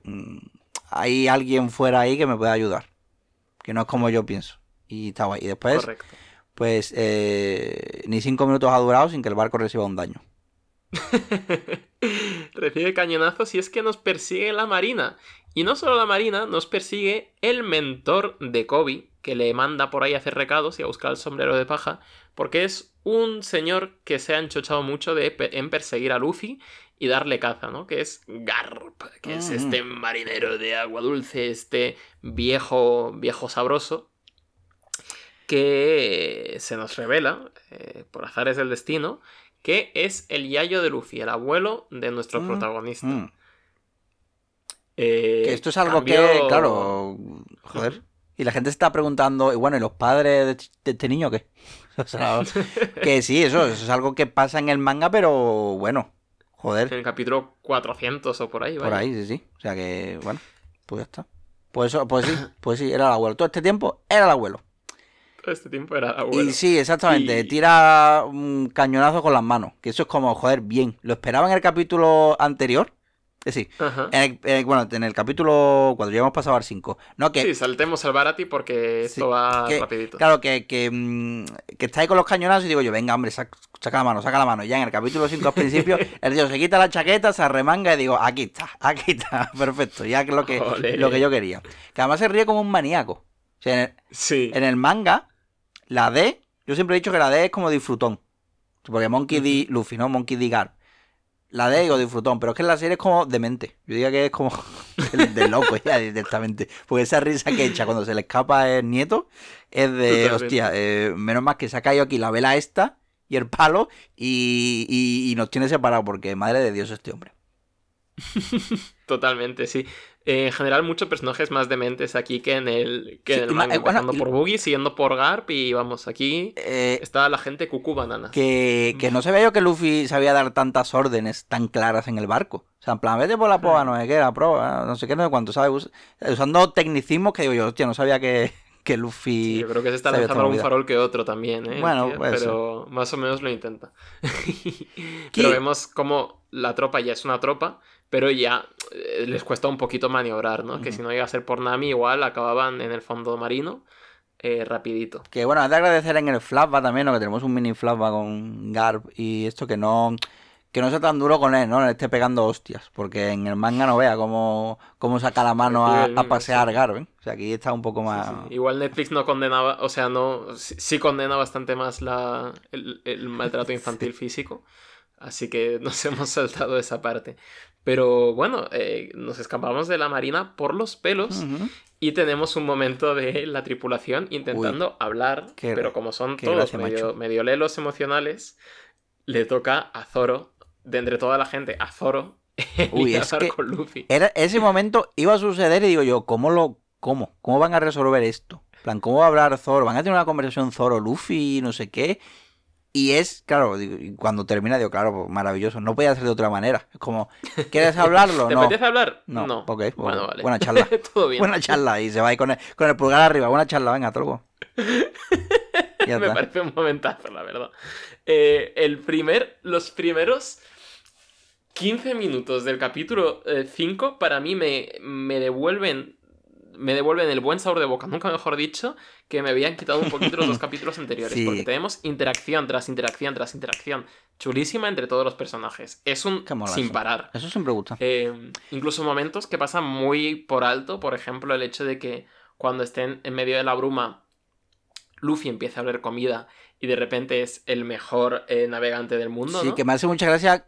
Ahora que sabemos que Luffy y Gar son familia y que Gar tenga un perro en el mascarón de proa y Luffy se vaya a su mascarón de proa a guiarse por el olfato como un perro, como míralo, que ay, me ha gustado esa conexión ahí. Momentos súper bien tirados. Eso, como tú dices, súper que pueden pasar por alto. O el hecho de que eh, Usopp diga, oye, ¿qué es esto del Barati? Antes de que se disipe la niebla. Es decir, que pueda otear lo que pone a tanta distancia antes que cualquiera de los otros Verdad. personajes, ¿no? Y por lo tanto, Detallitos de pureza que dices, ok. claro, y cuando ocurre eso, yo digo yo, hostia, Johnny Yosaku. Nos hemos quedado sin Johnny Yosaku, que siempre me hacía Nos muchísima hemos gracia. quedado sin Johnny Yosaku, sin Django, sin Johnny, sin Yosaku. Nah. Están todos los personajes más divertidos de Liz Blue haciendo su fiesta en un universo alternativo Exacto. en el que sí salieron en la serie. La. los personajes más disfrutados están Hachan, Johnny, Yosaku y Django celebrando en un universo paralelo. Que, Pero aquí no... mm, Bueno, el Barati. eh, ¿a, ti, ¿A ti te daba la sensación en el manga de ser tan de categoría? A mí es que me daba siempre algo como más de bar de carretera, ese palo, pero. Sí, o Es sea, que esto es un restaurante- De categoría es eh, Sanji. Sí, Claro, pero- es pero- el que le daba el toque. Pero es que ese sitio El toque tal. tiene una un pinta de, de que se come del carajo. Si... A mí es que me daba hambre, digo, yo quiero ir ahí. Sí, sí, sí. Para dos semanas, ¿no? Eh. Reservan dos semanas o algo así decía. Bueno, pero esto es lo que, lo que dicen de los bares de camioneros, ¿no? Que es donde mejor se come al final. Sí, hay, sí, sí se decía. Que, mm, bueno, y eso, dos semanas, ¿no? Para pa, pa reservar mesa, que es el momento en el que Usopp habla por Luffy. Es un momento de tirada de carisma de este personaje que, mm, por mi parte, saca, saca crítico. Aunque no le funciona a él, al, al Nota, pero a mí sí, porque digo, joder, qué, qué máquina. Que me gusta sí, sí. eso, pues ya se, va- ya se ve como tanto Zoro como Usopp complementan a Luffy en distintos niveles. ¿no? Y lo bien que se entiende. O sea, el- la conversación con Zoro era simplemente, bueno, no hay necesidad de hablar las cosas ni nada, y, pero se complementan peleando, ¿no? Y con Usopp. Es un poco al nivel de, de ser un niño, de vivir la fantasía, un poco más inmaduro, y luego viene aquí Nami para equilibrar eso. Entonces está como... Claro. Está toda la tripulación en perfecto equilibrio ahora mismo. El, el detallito de que, de que Usopp se eche el triple y al final lo arregle Nami con un poco de dinero Sí. y, y Usopp se, se eche las flores. Me parece, es que hay tantos buenos momentos aquí. Luego Zoro que no se puede sentar porque no le caben las Es verdad, uy, espadas. eso es muy Zoro, ¿eh? Quiero decir, que yo me quejaba al principio de que no era tan zote, no era tan... Sí, pues aquí está, aquí sí. Ahí está, ahí está. Y luego se nos introduce, por favor, el momento más esperado por muchísima gente. Se nos eh, pone el temita de jazz clásico. Eh, vamos a la cocina y tenemos aquí a un señor, a Bueno, un señor canario, Bueno, una comida excelente. bueno. Y bueno, Lo primero que más ha dado de que hablar, su doblaje, al- bueno, sí, el doblaje, porque tanto en, en latino como no, como el, el castellano también eh, lo ha doblado él. O sea, me parece cojonudo lo de los acentos. Es más, todos los personajes deberían tener un acento diferente. Más espero que, que Robin, que se supone que es rusa, hable con acento ruso esto de pelea americana, en plan, soy Robin, estoy buscando fonegrifos. Robin. O sea, si en plan, en lugar de Nakama diga Tovarish y cosas así, ¿sabes? En plan, quiero eso. Que, plan, que por, cierto, no se dice Nakama aquí, ¿no? Si na- ni Nakama, ni Gyojin, ni nada de eso. Quiero decir, aquí no... Esos Mm, términos, no. aquí no.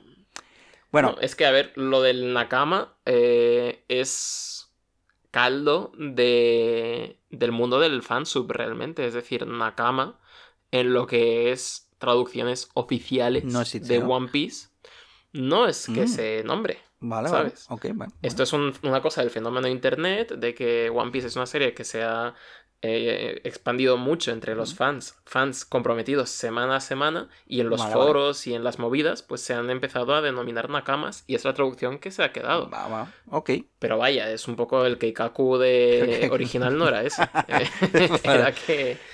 Claro, claro. Bueno, que eso, bueno, Eh. lo de los acentos, a mí me flipa. Lo malo es, bueno, por lo malo. No, yo no diría malo también, sino algo como que canta un poco que eh, el actor no es actor de voz, ¿no? Y se nota. Y...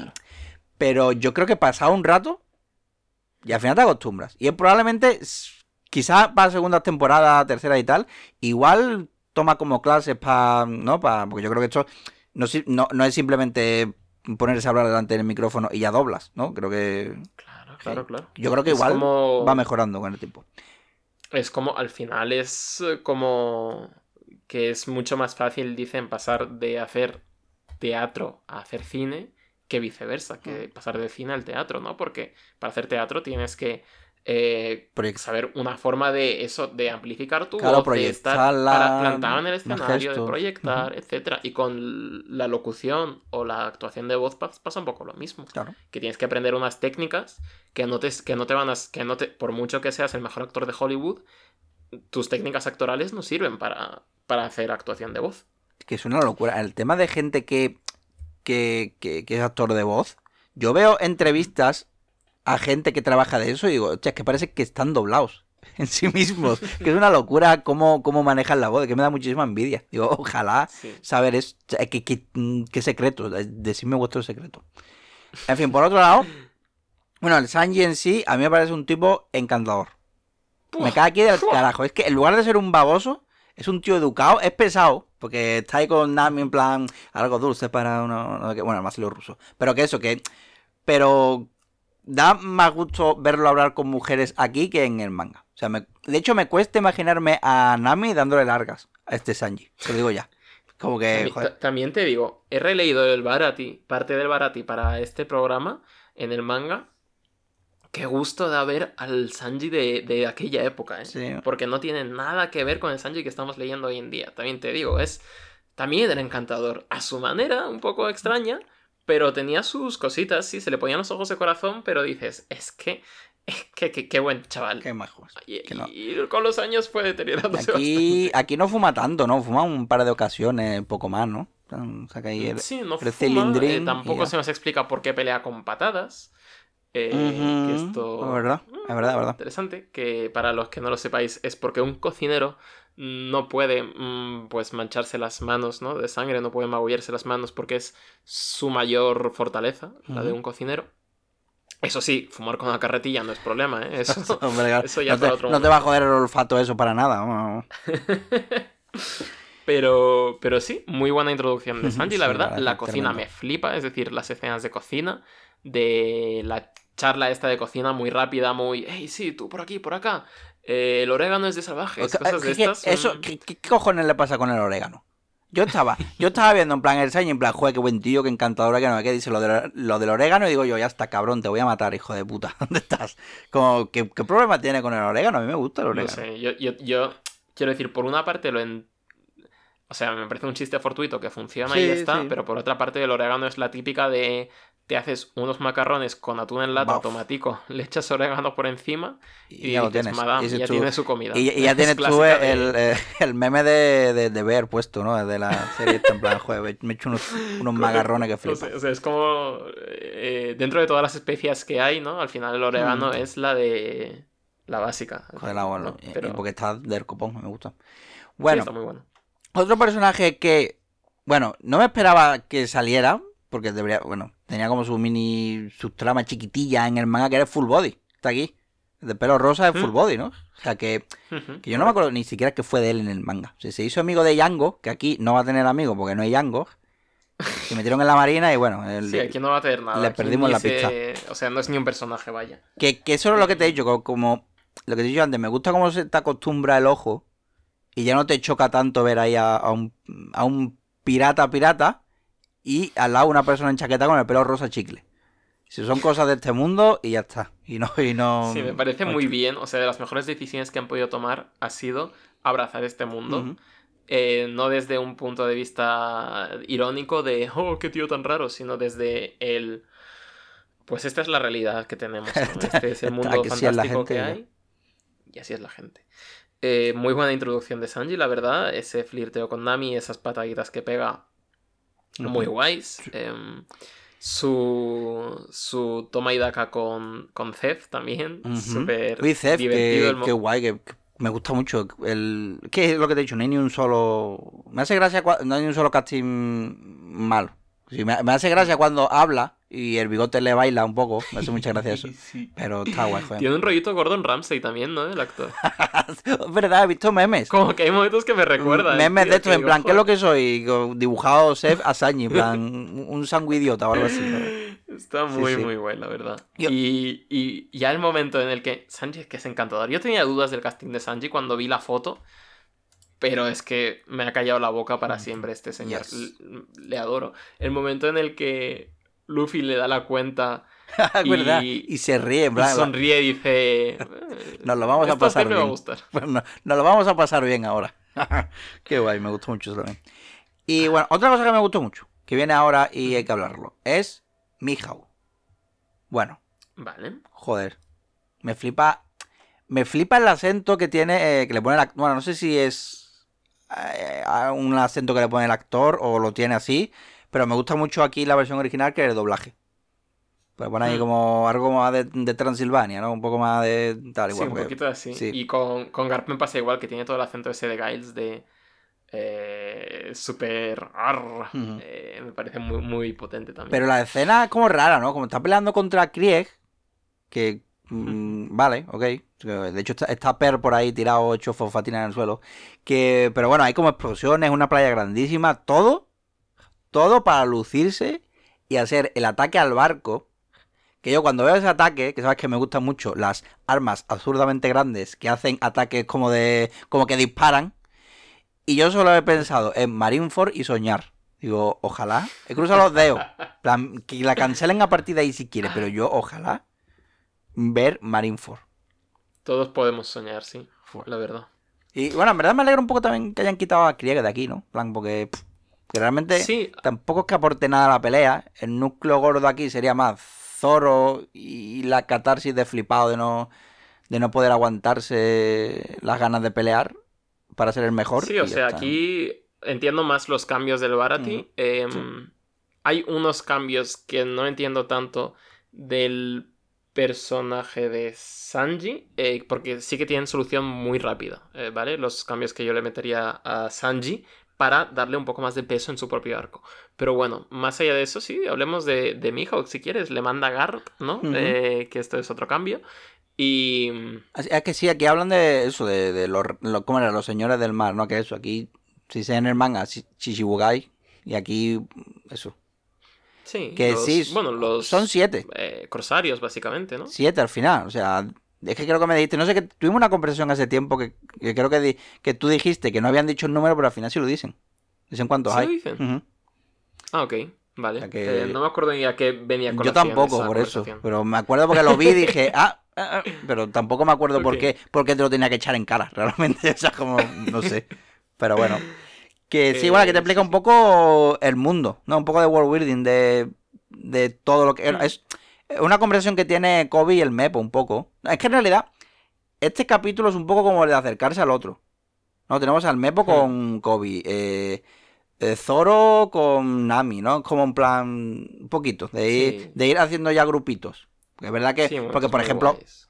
Kobe y el Mepo, la relación que tienen, mm, en el manga no, en plan, se da, bueno, se da por hecho, en plan, como se ve por portadas y tal, que han entrenado, que tal, pero ya está, pero aquí sin embargo, aquí está. Sí, que también te digo, con las portadas hubiera sido suficiente. Es decir, que, no me. No, no creo que me haya perdido nada de su relación. Hostia, ¿te imaginas que ponen las portadas, pero como de mm, las miniaturas de los capítulos en Netflix? En plan, y todo el mundo diciendo, pero esto qué, ¿quién es este? ¿Qué, qué está pasando aquí? Buah, sería lo más gracioso que han hecho jamás. Este no pero- sale en este capítulo y, y está aquí una portada rara, no sé qué es esto. Bueno, Sería graciosísimo. Pero bueno, en fin, que mm, sí, al final Kobe y el Mepo nos sirven en esta temporada como motor, sobre todo Kobe, de entender cómo funciona este mundo, ¿no? Es decir, igual que se plantea el world building de otras formas en el manga, aquí tenemos a Kobe como persona que ha salido de su cascarón ahora, no sabe cómo funciona el mundo y se lo tienen que ir explicando, tanto Garp como el Mepo, etc. Y por lo tanto al espectador. Entonces se nos presenta este concepto de los Shichibukai, y se nos va a plantar uno más pronto que tarde, pero antes tenemos eh, la noche en el Barati, ¿no? Porque se pone travieso el Barati por la noche y nos tenemos que quedar aquí porque han puesto a Luffy a fregar platos. Eh, que Mm. bueno, eh, ahí está eso. Y tenemos... Sí, tenemos, si quieres, hablamos de la conversación que tiene con Sanji ahí en la cocina, Mm, en la que hablan de los sueños, ¿no? De sí. visitar el, el Old Blue y demás. Sí, que se ve que, que, que Zoro no tiene tan buen ojo para la gente como. para calar a la gente como Luffy, desde luego. ¿eh? Correcto. Y, y hablan eso de, de los sueños de cada uno, Sanji súper il- ilusionado. Y de repente, pues, entra, entra Jin, se ha equivocado de serie, este señor, este pirata, y entra por la puerta diciendo, oye, ¿me dais de comer o qué? Un pirata de repente que entra a la cocina y Sanji, eh, renegando de, las, de los consejos de Patty, pues le sirve comida. Y Luffy dice, pues míralo, qué buen zagal Claro, que es que sirve aquí- comida a un man hambriento, ¿no? Sí, es que. Claro, aquí Luffy está todo el rato cogiendo a Peña a la que considera buena gente. O sea, como lo he dicho ya, sabe leer a la gente. Entonces, por eso irá después tras Nami y se pondrá tan pesado con Nami, porque la ha leído y sabe que no le cuadra lo que sea que pase, ¿no? Con Arlon. Entonces, y de hecho, mm, en el manga creo que Luffy le dice que se une a la tripulación porque necesita un cocinero. mm, no, o, o creo que se lo dice Zef un poco, se lo deja caer a Luffy, que se lo lleve. Para que cumpla el sueño del All Blue. Aquí es más, mm, Luffy dice, buena peña. Para sí, bueno, aquí- en el manga también le dice buena peña, pero es. O sea, Luffy también se obsesiona con Sanji, y con razón. Pero también como que hay un. Un motivo, es decir, está el arco de Sanji de no querer irse, Hmm. ¿no? Y, el, y también el arco de Sanji de por qué, qué es lo que le motiva realmente. Que este es el primer cambio que me ha sobrado un poco, que es meter a Jin, porque sí. Porque lo... Bueno, no se dice. No, no sé si se comenta. No, no, sí. Bueno, no, no, ahora no Es me un acuerdo. pirata que entra. lo- ¿Qué? Pirata que entra. Sí, pirata Es que un entra. pirata que hay. Pero era de la tripulación de. De Krieg. Krieg, claro, y, y ha sobrevivido, ¿no? Al, al- a la que ha liado en la playa esa, entiendo. Sí, pero lo importante de Jin en el manga, igual que lo importante de Full Body en el manga, aquí Sanji le mete de patadas al tío del pelo rosa porque empieza a liarla en el restaurante, Sí. ¿no? Y le da de comer a Jin porque le pide comida. En el manga, ¿no? En el manga, eh, a Sanji se la suda que se la en el restaurante y que empiecen a pelearse y que hagan lo que quieran. En el manga, Sanji deja medio muerto a Full Body porque Full Body tira un plato de comida al suelo. Sí. Ujú. Y eh, en el manga, de la misma forma, Jin no entra en plan pidiendo por favor, sino que entra vacilando. Se sienta en una mesa, apunta a, no, me acuerdo si a. Patty o al otro, con una pistola. Dice, traerme comida ya o os reviento que soy un pirata, ¿Seguro? no sé qué. Yo creo que. No. Yo recuerdo un person en el manga, en esa. eh, Un personaje que pide comida. Plan, pero de, Pide comida, de pe- estar mal. pide comida, pero no la pide de buenas formas como ¿Ah, en sí? el live O sea, action. pues no me acuerdo. Revísalo, porque Vale. apunta a la peña con pistolas, Vale, le vale. dice que le deben comida porque es un restaurante, y Sanji le da comida. Vale, vale. No sé, yo pensaba que, que yo re- de alguna manera recordaba una escena así de gente muriéndose de hambre y por favor denme comida. O Eso es cuando llega Krieg. Es decir, Mm, Jin también llega vale. hambriento, pero llega hambriento en plan, en plan a malas maneras. Y luego Krieg llega también como, "Uh, me estoy muriendo. Sanji le da de comer y entonces Krieg le, le ataca por sorpresa y Sanji, todo sangrando en el suelo, se vuelve a levantar y dice, bueno, me voy que tengo que pre- preparar comida para otras 100 personas, ¿no? Para la tripulación de este señor que me acaba de dejar moribundo en el suelo. Va. Y eso es lo importante de Sanji. Ahí está la cosa. Que no lo hace porque le caiga bien la persona o mal la persona. Lo, lo que le da relevancia temática a eso es que son gente que si le das, das de comer te van a matar, pero aún así les va a dar de comer. Porque sabe la importancia de eh, tener comida cuando más la necesitas, ¿no? Y sobre sí, todo sí. en el mar. Y, y eso es una cosa temática que se pierde. Es decir, tenemos a Jin, pero no tenemos el por qué Jin es relevante. Porque Jin al principio es un capullo y Sanji le cambia con su amabilidad.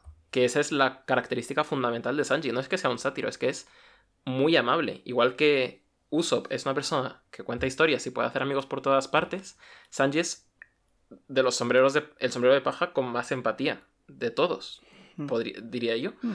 Y, y gran parte de, de lo que es el Barati, de lo que representa el, el que para mí es el primer arco 10 sobre 10 de esta serie, es cómo cambia el corazón de Jin dándole comida sin que se la merezca. Porque la comida no hay que merecérsela. Y eso en la serie se pierde. Luego tenemos el flashback, Pues que es potentísimo. eh, que si quieres lo comentamos también luego el flashback, pero antes va lo de Mihawk. Pero Ah, me la- parece el mejor flashback de la, de la sí, serie. de está Netflix, joder. de- Se ve- sí, sí. Mm. Bueno, lo de, bueno, lo de Mijao- que le haría- Eso, lo de Mijao es lo que te he dicho, lo- la banda sonora antes. Que está guay, está la coreografía, está chula, tal igual. Lo típico se la saca metafóricamente diciendo no tengo nada más grande que esto. ¿Te acuerdas que, que decía el chistecito? Momentazo. O sea, la escena de Mihawk, clave. O sea, y tampoco porque no hemos mencionado la introducción de Mihawk en el Barati, que es cuando está eh, Usopp borrachísimo Oh, con su mm. traje de capitán Usopp, en plan de, eh, que os presento a mi mejor amigo, tal, no sé qué, vente, vente. Me hace mucha gracia. Sí, cuando- eh, que, que es. Que, y después se pelean se verán en la puerta. Sin más, plan, da igual que entre o salga nadie, aquí, aquí estamos, aquí a la salida te espero, literalmente. Si no, en- ahí en plan, sin ceder el paso ni nada. Em, Bueno, se habla sí, un poco eh, aquí. mm, algo que es un. El tema de, del pirata, no, el capitán decidiendo cosas, ¿no? En plan, Nami diciendo, joder, ¿por qué vas a dejar que Zoro haga esto cuando está claro, no es evidente, que, que, que, que, lo va a matar? Y él, claro, cabezota, porque es- no, no puedo, no puedo quitarle eso porque es su sueño. No puedo interponerme en su sueño.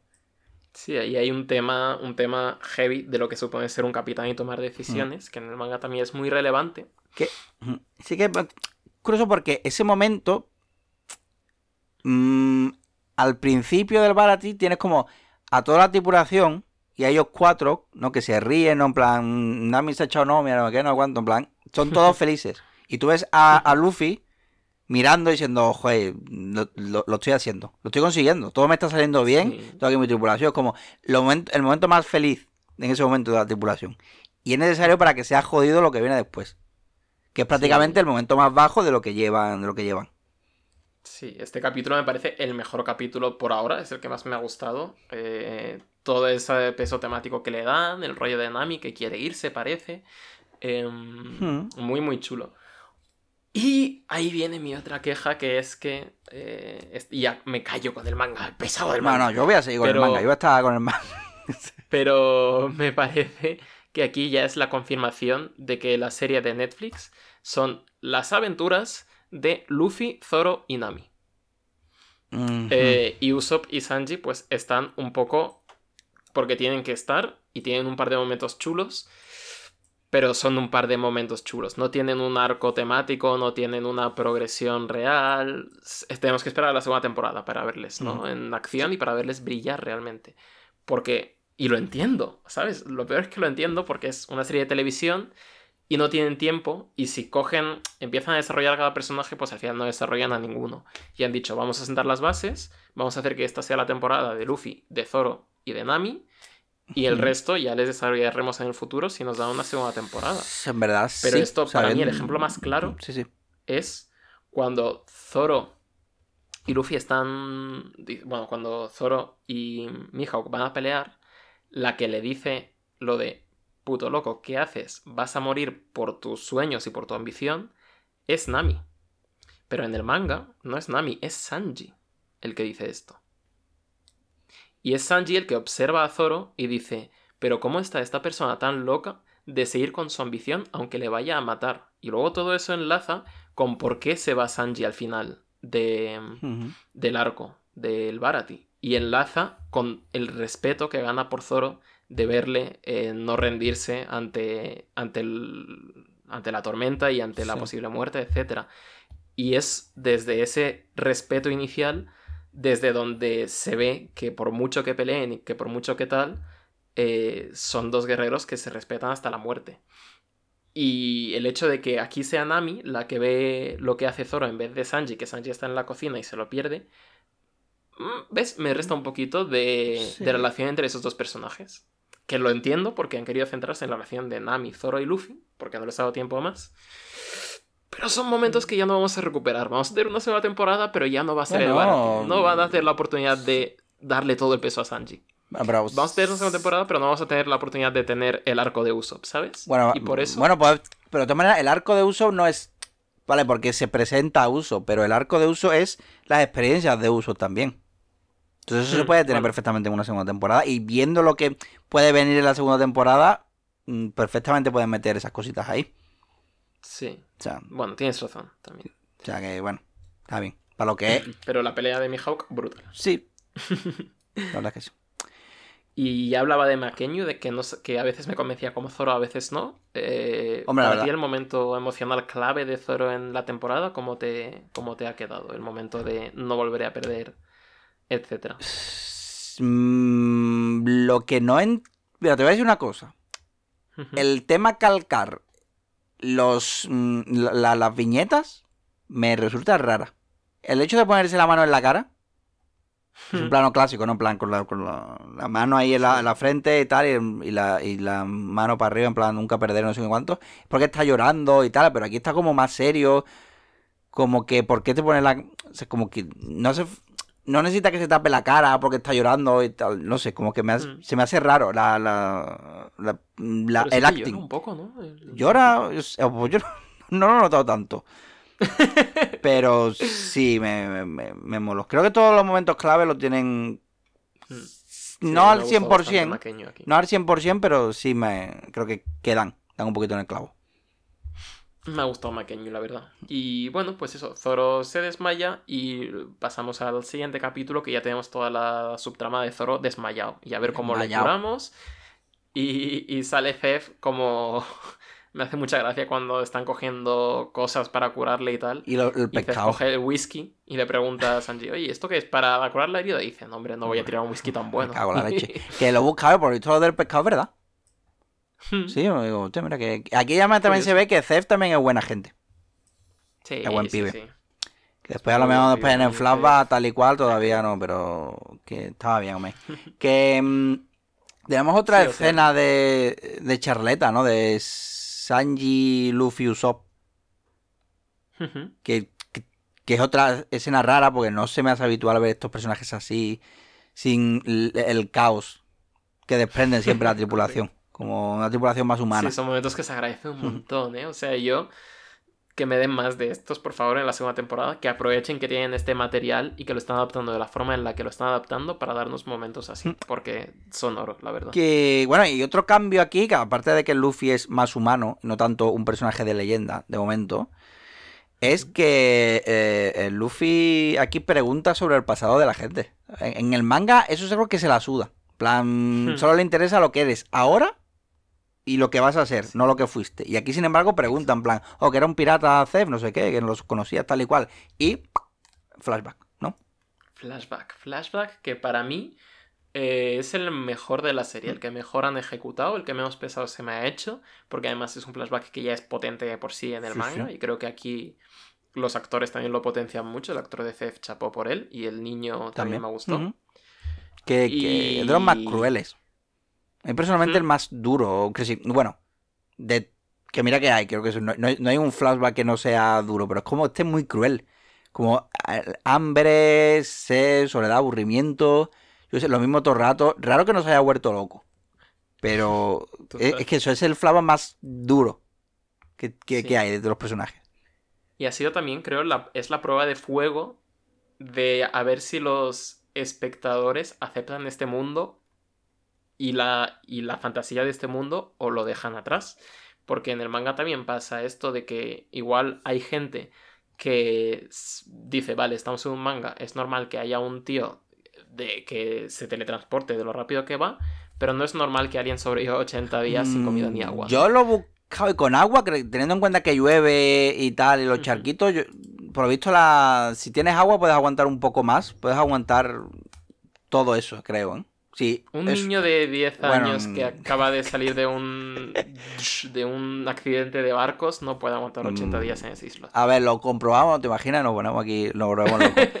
Bueno, Hoy, para a el ver, podcast, vamos a recluirnos en una isla. Hombre, la verdad que deberán de estar canino canino a terminar el, Flava. Le habrían puesto, yo qué sé, no le van a, matar de hambre el chiquillo, pero por lo menos haberle comprado, haberle puesto de repente ropa un poquito de una talla más grande para que parezca que, ¿sabes? No, para, para ser la. Pero bueno. Sí, pero al final es lo que digo, que es como eh, la prueba ya definitiva, la prueba litmus de este mundo de Mm. fantasía, porque o- 80 días sin agua no es nada. O sea, este, esta movida tiene más hipérboles que la Biblia, ¿vale? Vamos a tener aguantar 80 gente que, que tiene embarazos de 5 años, vamos a tener gente que mide 8 metros, vamos a tener cosas mucho más locas que hay que aceptar, ¿no? Y me parece, sobre todo en los flashbacks, que es como la leyenda, ¿no? De lo que ha pasado. Em, y me parece muy guay, muy bien tirado el flashback, que decir, es una escena mítica que ya conocemos todos. eh, el Vale, pues sacrificio de tiene- la pierna. Es que estaba buscando. espera.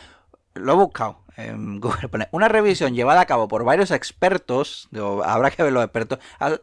coño. Asegura que parece posible sobrevivir sin comida ni bebida en un lapso de tiempo de 8 a 21 días. Mientras que si una persona se ve privada únicamente de comida, el tiempo de supervivencia puede incluso llegar a unos dos meses. O sea, pues en verdad. Bueno. O sea, pues sí que. Pero y que además que eso, que es una criatura, que es un niño. Que yo entiendo que mi cuerpo, mi cuerpo de 85 kilos, pues sí que tiene más de dónde comerse a sí mismo. Pero el crío Ya. ese, yo no sé hasta qué Bueno, pero que me parece bien, que es la fantasía. Sí, la y- fantasía, que sí. Además está de puta madre hecho, decir. Es evidente que Sí, es todo sí, CGI, pero se ve del copón, bendito. Está súper bien integrado todo, dos flamas. Aquí yo. Sí, la banda chapo. sonora también, o sea, pega duro el flashback, ¿eh? o sea, eh, sálganse de, de este podcast, quiero estar solo. A mí, ¿no? además, este flashback creo que va de una, ¿no? Es una sola. Sí. Que si no te lo van intercalando. o sea- ah, claro, que pues No, se lo no, cuenta. Y me parece un acierto, me parece, ya te digo, el mejor de toda la serie. Chapo, o sea, me ha emocionado y todo, la verdad. Así que muy guay. Y luego tenemos, eh, bueno, nos aparece un, un viejo amigo en el Barati, que es Arlong y los suyos, Mm, que mm. es la primera vez que les vemos en acción. Que el grupito de Arlong. A mí me, me resulta un poquito desagradable. La, las prótesis, me convierte en to- esto en Sí, no lo racista, no, lo sé. a- No lo han llegado a calcar. a- Pero es que, claro, es que el de los labios, como esos labios que parecen como que, que se ha pasado con el Botox. O sea, que parece una mezcla entre Belén Esteban y Cristina Tárrega. Pero bueno, en verdad cumplen y tal. O sea, una cosa Sí, luego el otro que se mueve tan. Que le cuesta hasta moverse de las Sí, prótesis es que- que, lleva, ¿no? Es como que se nota en el movimiento. A Arlong le han clavado más, yo creo. Sí, pero hay una cosa Arlong que tienen, que es en la que me fijo muchísimo cuando hay un, un- alguien se tiene que disfrazar de algún monstruo, tiene que ponerse prótesis, el- en las manos. Eh, mm, los dedos, se ve, que se, no- se ve que es un guante y tiene los dedos más grandes que una persona. Entonces, se nota como cuando agarra las cosas, porque siempre se nota cuando lleva guantes así, que los dedos de los guantes son más largos que los suyos propios, porque cuando agarra algo, normalmente alguien agarra algo, muchas veces hace presión con la punta de los dedos. Ujú. Pero cuando. Pero esta gente así tiene que hacerlo desde la falange de en medio porque es ahí donde termina el dedo dentro del guante. ¿Sabes lo que te quiero decir? Entonces me hace mucha gracia porque cogen las cosas raras y nunca cierran el puño, cosas así. No solo estos, sino cualquier mm, personaje que salga con un disfraz, por ejemplo, creo que en Harry Potter pasa mucho. Los enanos y tal, algunas veces mm, les pasa ese tipo de cosas. Y a mí me hace mucha gracia. No es una queja en plan, vaya mierda, sino que yo que sé, que me fijo y, y me río en plan, mira, ay, están aquí tal y cual. Y sí, nada. los Gyojin es. Depende del caso concreto. Hay algunos que me cantan mucho y algunos que me gustan mucho. Eh, pero me parece guay que hayan decidido optar por, por prótesis en general. Y Arlon, ¿no? Arlon es un poco imbécil, ¿eh? No hace por caer bien, desde luego. O sea, le, le molesta cuando. Le molesta que le miren cuando hace algo desagradable. Es como, cabrón. Está, está- que Mm. estás buscando bronca. ¿De quién, a- ¿De quién habrá aprendido esas cosas? Así que sí. Y sí, tenemos aquí esta escena, vemos un poco el origen de los Gyojin, que esto en el manga no estaba todavía, esto de que son una raza oprimida, de sirvientes, de esclavos, etc. Eh, y son ellos un poco pues que luchan eh, en, contra de, en contra de esa opresión, ¿no? Quieren dominar el mundo. Sí, aquí se. Eh, Y, se les nota, porque por lo menos aquí se mueven más. Porque en el manga era en plan, estamos aquí en esta islita, en nuestro arco de tranqui, pi, pero aquí ya se ve que traca, que se mueven Sí. de un sitio a otro. y no solo eso, sino que vienen con nuestro colega, con la cabeza de Oh, el yes. payaso. Hace. mm, joder, hace un chiste como un poco de Buruk. Otra persona en plan, que le estoy guiando y no tengo mano, ¿no? Que es como, es como- Hmm. Y luego hace el truquito que es, truquito de Robin, que es la orejita del chisme. Qué buen, qué buen giro ese, me ha encantado. Mm, Y dice, también Arlon, creo que dice. bueno, lo de te imaginaba más grande, y dice Luffy, yo también. Yo, "Pla, oh, bueno, bueno, bueno, bueno, se viene peleita. Y dice también Arlon, que me hace mucha gracia. ¿Te crees que un hombre puede ser eh, rey de los piratas? Y digo yo, cabrón, ¿no te has visto...? No, no te digo yo que te veas la serie entera, pero por lo menos mm, los primeros minutos. Si es que sí. Ha habido un hombre que ha sido rey de los piratas, cabrón. Claro, ya un- ha habido, o sea, en la historia del título ha habido un hombre y cero Gyojines, ¿eh? Así Hay que a ver si, a ver si nos ponemos las pilas, ¿eh? Porque bueno... Ay, Hay un detallito pero- que no hemos pasado de largo. Que es el de, el de Mont Black Nolan. El cuentito. Es un guiñito oh, bueno. Qué ¿eh? bonito, qué bonito, Y- qué, cómo me ha gustado. Todos sabemos que ese cuento es popular en un mar en concreto de One Piece. Del que es cierto personaje. Sí, que probablemente ese cuento sea suyo. Que es como ahí la han enlazado bien. ¿sabes? Sí, bueno, es, es, es, es, Es Sanji Day, ¿no? Sí, o sea, tampoco es spoiler. Sí, la verdad que. No, pero, pero creo que eso lo decía en Haya o así, ¿no? En plan, sí que ese Lo cuento es de. en... Sí, lo dice, pero es como por encima. De hecho, en Reverse Mountain, que es cuando van a llegar, ya dice, yo ya he cruzado por aquí y tal, no sé qué. Mm. Oh, Creo que sí. Vale, bueno. Me suena. Ok, ok. O sea, que, que no es muy relevante. Vale, vale. Bueno, perdón. ¿eh? Eh, sí, o sea, muy bien lo de los Yojines. Tenemos el momento de, de peleita de Nami diciendo que se escondan, pero el girito, ¿no? De repente de que Nami es miembro de la tripulación. Eh, y luego tenemos el rollo de que mm, Luffy se enfrenta contra Arlong porque no quiere que se lleven a Nami. Ujú. Arlong le tira al mar y Nami pues le dice, oye, no le... Digo, no, no le tira al mar, le, le va a rematar y Nami le dice, oye, tírale al mar, que es un usuario de fruta, y se va a morir igual. Y así joder. sabrá no- cómo no meterse con los Gyojines, ¿no? Joder, y sí, que eh, eso es un parecido a la escena que tiene con Zoro. Sí, claro, pero aquí es Zoro, Arlong decir. Park. Aquí es Zoro y después le mete la puñalada a Usopp, que no se la mete totalmente, ni... Pero aquí, joder, Ujú. que vas a matar chiquillo, No, hombre. pero me parece bien cómo lo han Mm. adaptado, vistas las circunstancias. Y nada, se la llevan, cons- conseguimos eh, recuperar a, a Zoro también. Vemos a y- Sanji sin, sin, la... sin la camisa. Mm, Sanji yendo a salvar a Luffy, que eso también es una escena que me gusta mucho del manga y la han, la han mantenido. Y Sanji, al final, eh, con el empujoncito de Zef, que en el manga también fue gracias a ver a Zoro pelear y gracias a ver a Luffy, etc. Aquí ha sido pues un poco gracias a Luffy y a Zef, pues decide irse con los nuestros. Y tenemos el momento de despedida, que me ha parecido muy bonito, Sí, muy a mí me apañado. parece un poco descafinado. Un poco. No es tan potente como en el manga, evidentemente, Mm. porque el del manga me, me pone los pelos de punta a día de hoy todavía. Eh, Es que es lo que te he dicho, cuando tienen, cuando tienen que meter que si lo de mi hija Gonzalo, que si solo lo que, y lo que tú has comentado, que aquí las aventuras son de estos tres y sus respectivos arcos de Sanji y de Usopp se han quedado un poco como, como un, hmm. hay que, hay que pasar por aquí y vamos a hacerlo. Sí, es decir, como que no se entiende tanto por qué se une a la tripulación. O sea, sí que se entiende, pero como que le falta ese peso temático de por qué no querías irte antes Claro, de aquí, ¿no? Cuando en el manga se ve perfectamente Y, a Sanji teniendo esas dudas y... y bueno, y aquí también ya, aquí Zoro ya es full de la tripulación, y aquí tú eres mi capitán. O sea, en plan, has sido capaz de... mm, no te has interpuesto en mi sueño cuando era evidente que no lo iba a conseguir ahora. O sea, ya. Aquí voy a estar yo, mm, vamos, el primero. Eres mi capitán y yo soy tu segundo de a bordo. O sea, un momento... Ahí está, ahí va- ahí Ba- sí el Barati tiene los momentos clave para mí de interacción de este grupito. Y me encantan Sí, todos fíjate, ellos. me ha- gustado más esa que la de no perderé nunca.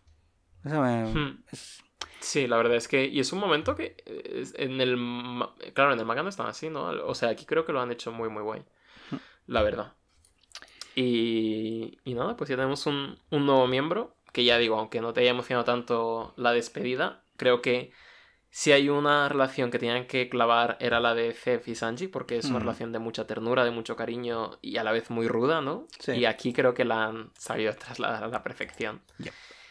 Eh. Y para allá que nos vamos a buscar a la Nami en nuestro barquito para recuperarla y para poder irnos a la Grand Line. Y hay una escena, la escena final. Mm. Esto es la comparación más tonta del mundo, pero me recuerda a mi escena final favorita de una peli de piratas, que es el final de Piratas del Caribe 2. Me está sonando una alarma, espérate, no. ahora la apago, perdón.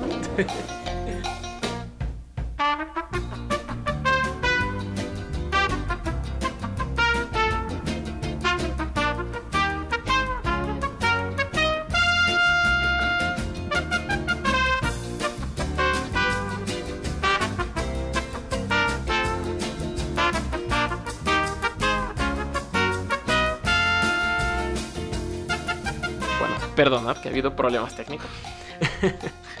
y estamos aquí. Pero eso, el final de Piratas del Caribe 2, que se muere Jack Sparrow Mm.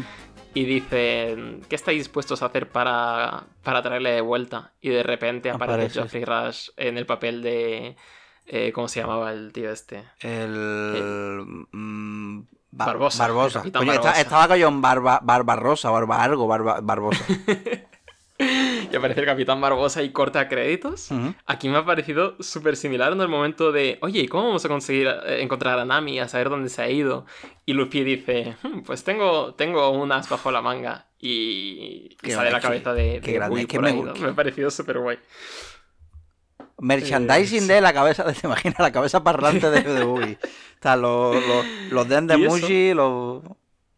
y la cabeza de este hombre. Pues me ha parecido muy guay Sí. el, el Barati, ya te digo. Eh, y de hecho, eh, durante las quejas que he tenido sobre el personaje de Sanji y sobre muchas cosas, se me ha ocurrido conforme íbamos hablando una manera de solucionar los problemas que he tenido con este arco y con su potencia temática y con el rollo de Jin y tal. ¿Qué tal si en vez de aparecer Jin hambriento, aparece Hacha? Uy, lo estaba conforme has dicho, ¿qué tal si aparece en lugar de Jin? Aparece este, digo yo, Hachan. Aparece Hachan, ¿vale? Están viniendo Arlong y los suyos hacia el Barati. Se encuentran a. a Mihawk. Mihawk, ¿contra quién se enfrenta de ellos? Contra Hachan porque es su espadachín. Hachan cae al mar o lo que sea y llega nadando de cualquier forma al Barati antes que Arlong y los suyos, ¿no? Entonces pide comida, desesperado, eh, rogando, y Sanji, porque es muy amable, le da comida. ¿Vale? Espérate, es que he hecho la trama de, de mi vida. espérate, espérate, espérate que viene lo bueno, espérate, espérate, espérate. Y entonces, luego, gracias a eso, cuando llega Arlong, le, le dice a Hachan y a Nami, en plan, veniros que voy a cargarme todo este barco y vamos a... y vamos a...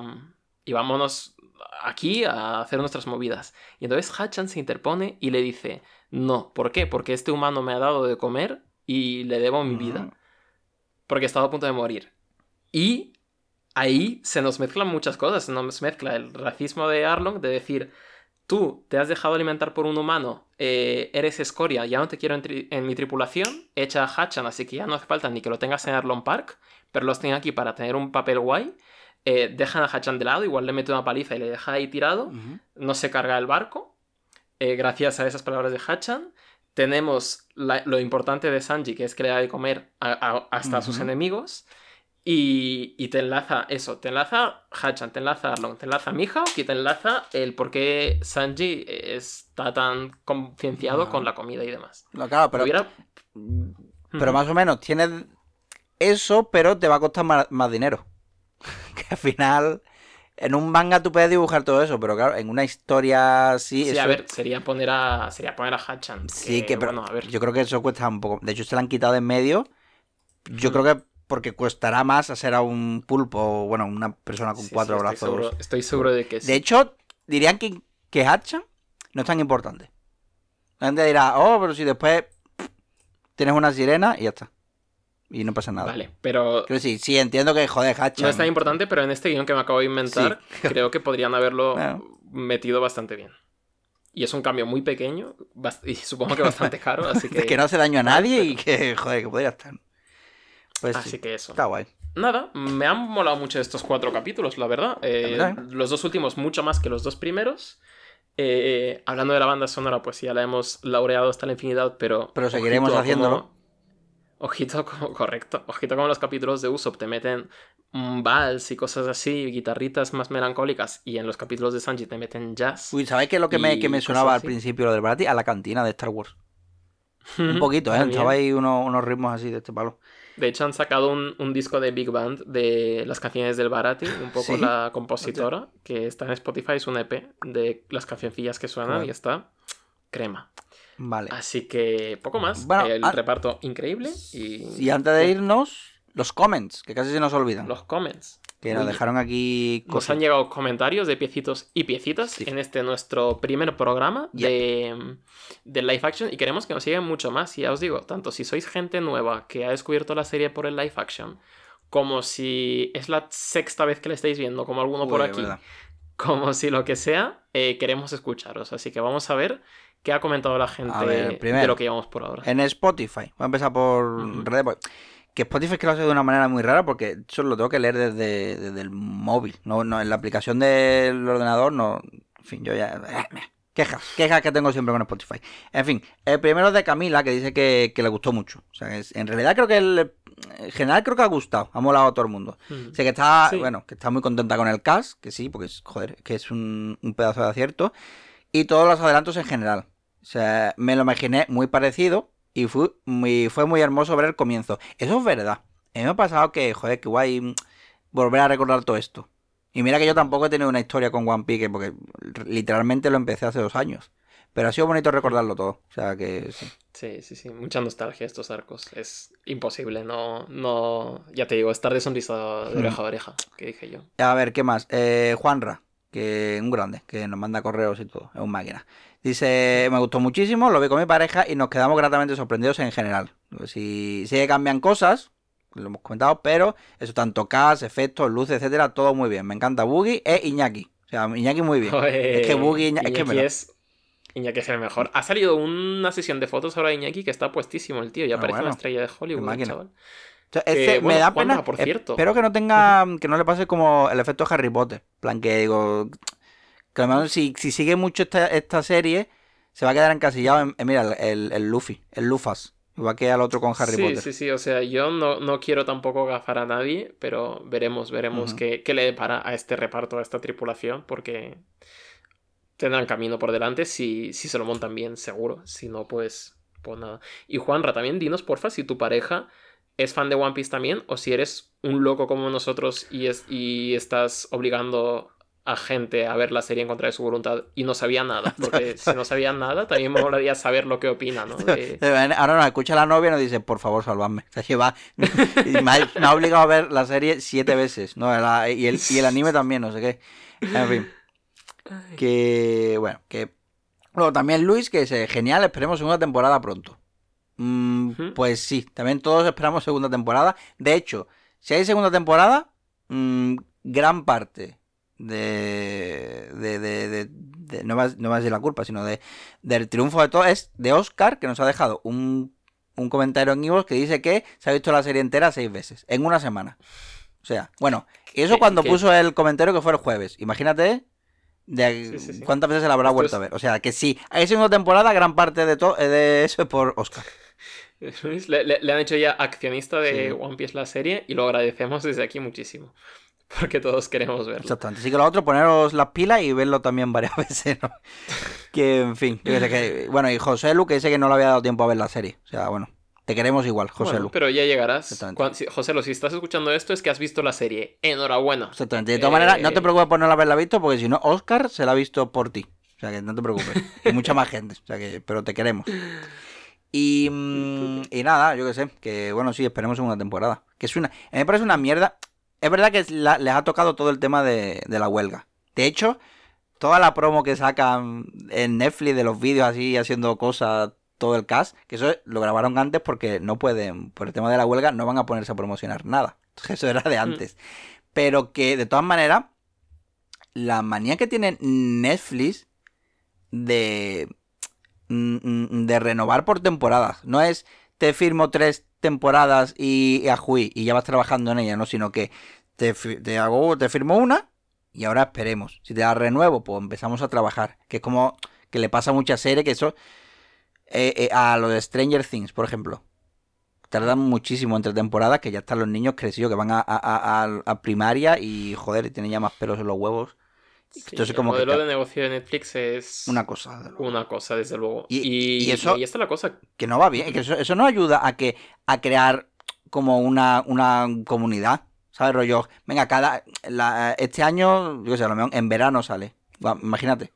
Sale en One, No, Piece no, sale en verano, y pues cada además- año. Cada verano, durante yo qué sé, pues, cuatro, cinco, seis, siete veranos, aquí estamos, como Juego de Tronos. Juego de Tronos creo que era al año, casi. Sí, y bueno, y que no ayuda en general al final porque Netflix cancela sus series más queridas. Es decir, que no es que cancele series que no ve nadie, cancela series de culto que tienen sus fans súper locos, como la nuestra, como One Piece, que por mucho éxito que haya tenido, pues también tenían mil series tipo Sense8, que muchos Mm, verdad. súper, súper, súper seguida. Y la cancelaron porque había otra serie de ciencia ficción, que a saber cuál sería, que tenía un poco más de visitas. Élite. Entonces, Élite. Claro, ciencia ficción ¿para qué tener, tanto ¿para qué tener follando un muchísimo? One Piece si tienes Élite ya? Claro. Entonces es un poco el modelo de negocio este de vamos a hacer lo mínimo para que la gente se nos siga suscribiendo. Y si One Piece no entra en esa función, en ese algoritmo, pues para afuera, Sí, aunque le encante a todo el mundo. Como, pero, pero después de todo el chantaje emocional que ha hecho con los actores, tanto rato diciendo, mira estos actores, que, qué majos son, no, no te gustaría ver su serie, ¿eh? A que sería una pena que se cancelara, ¿eh? Y ahora la cancelan. Bueno, arde Netflix. Arde Troya, sí. Veremos. No vamos a tampoco agafar nada, vamos a tocar maderita. Y vamos además a vernos la semana que viene, si todo va bien, a terminar de comentar la serie, que ya hemos dado la turra mucho por hoy. Joder, Pero dos quedan dos horas. capítulos más. Venga, pues Así que capítulos más del. Si os ha gustado, si no. eso es. Y... Y aquí nosotros leeremos los comentarios. Si nos acordamos, porque hoy estaba al límite, ¿eh? por poquito nos vamos y, y no leemos nada, pero que sí, hombre, lo tenemos, lo apuntamos. que sí. Venga, gente, Venga. a seguir disfrutando de los live action hasta que nos los quiten, que para eso está la vida. Para quitarte Sí. cosas. Venga, hasta luego. Anda. Deu.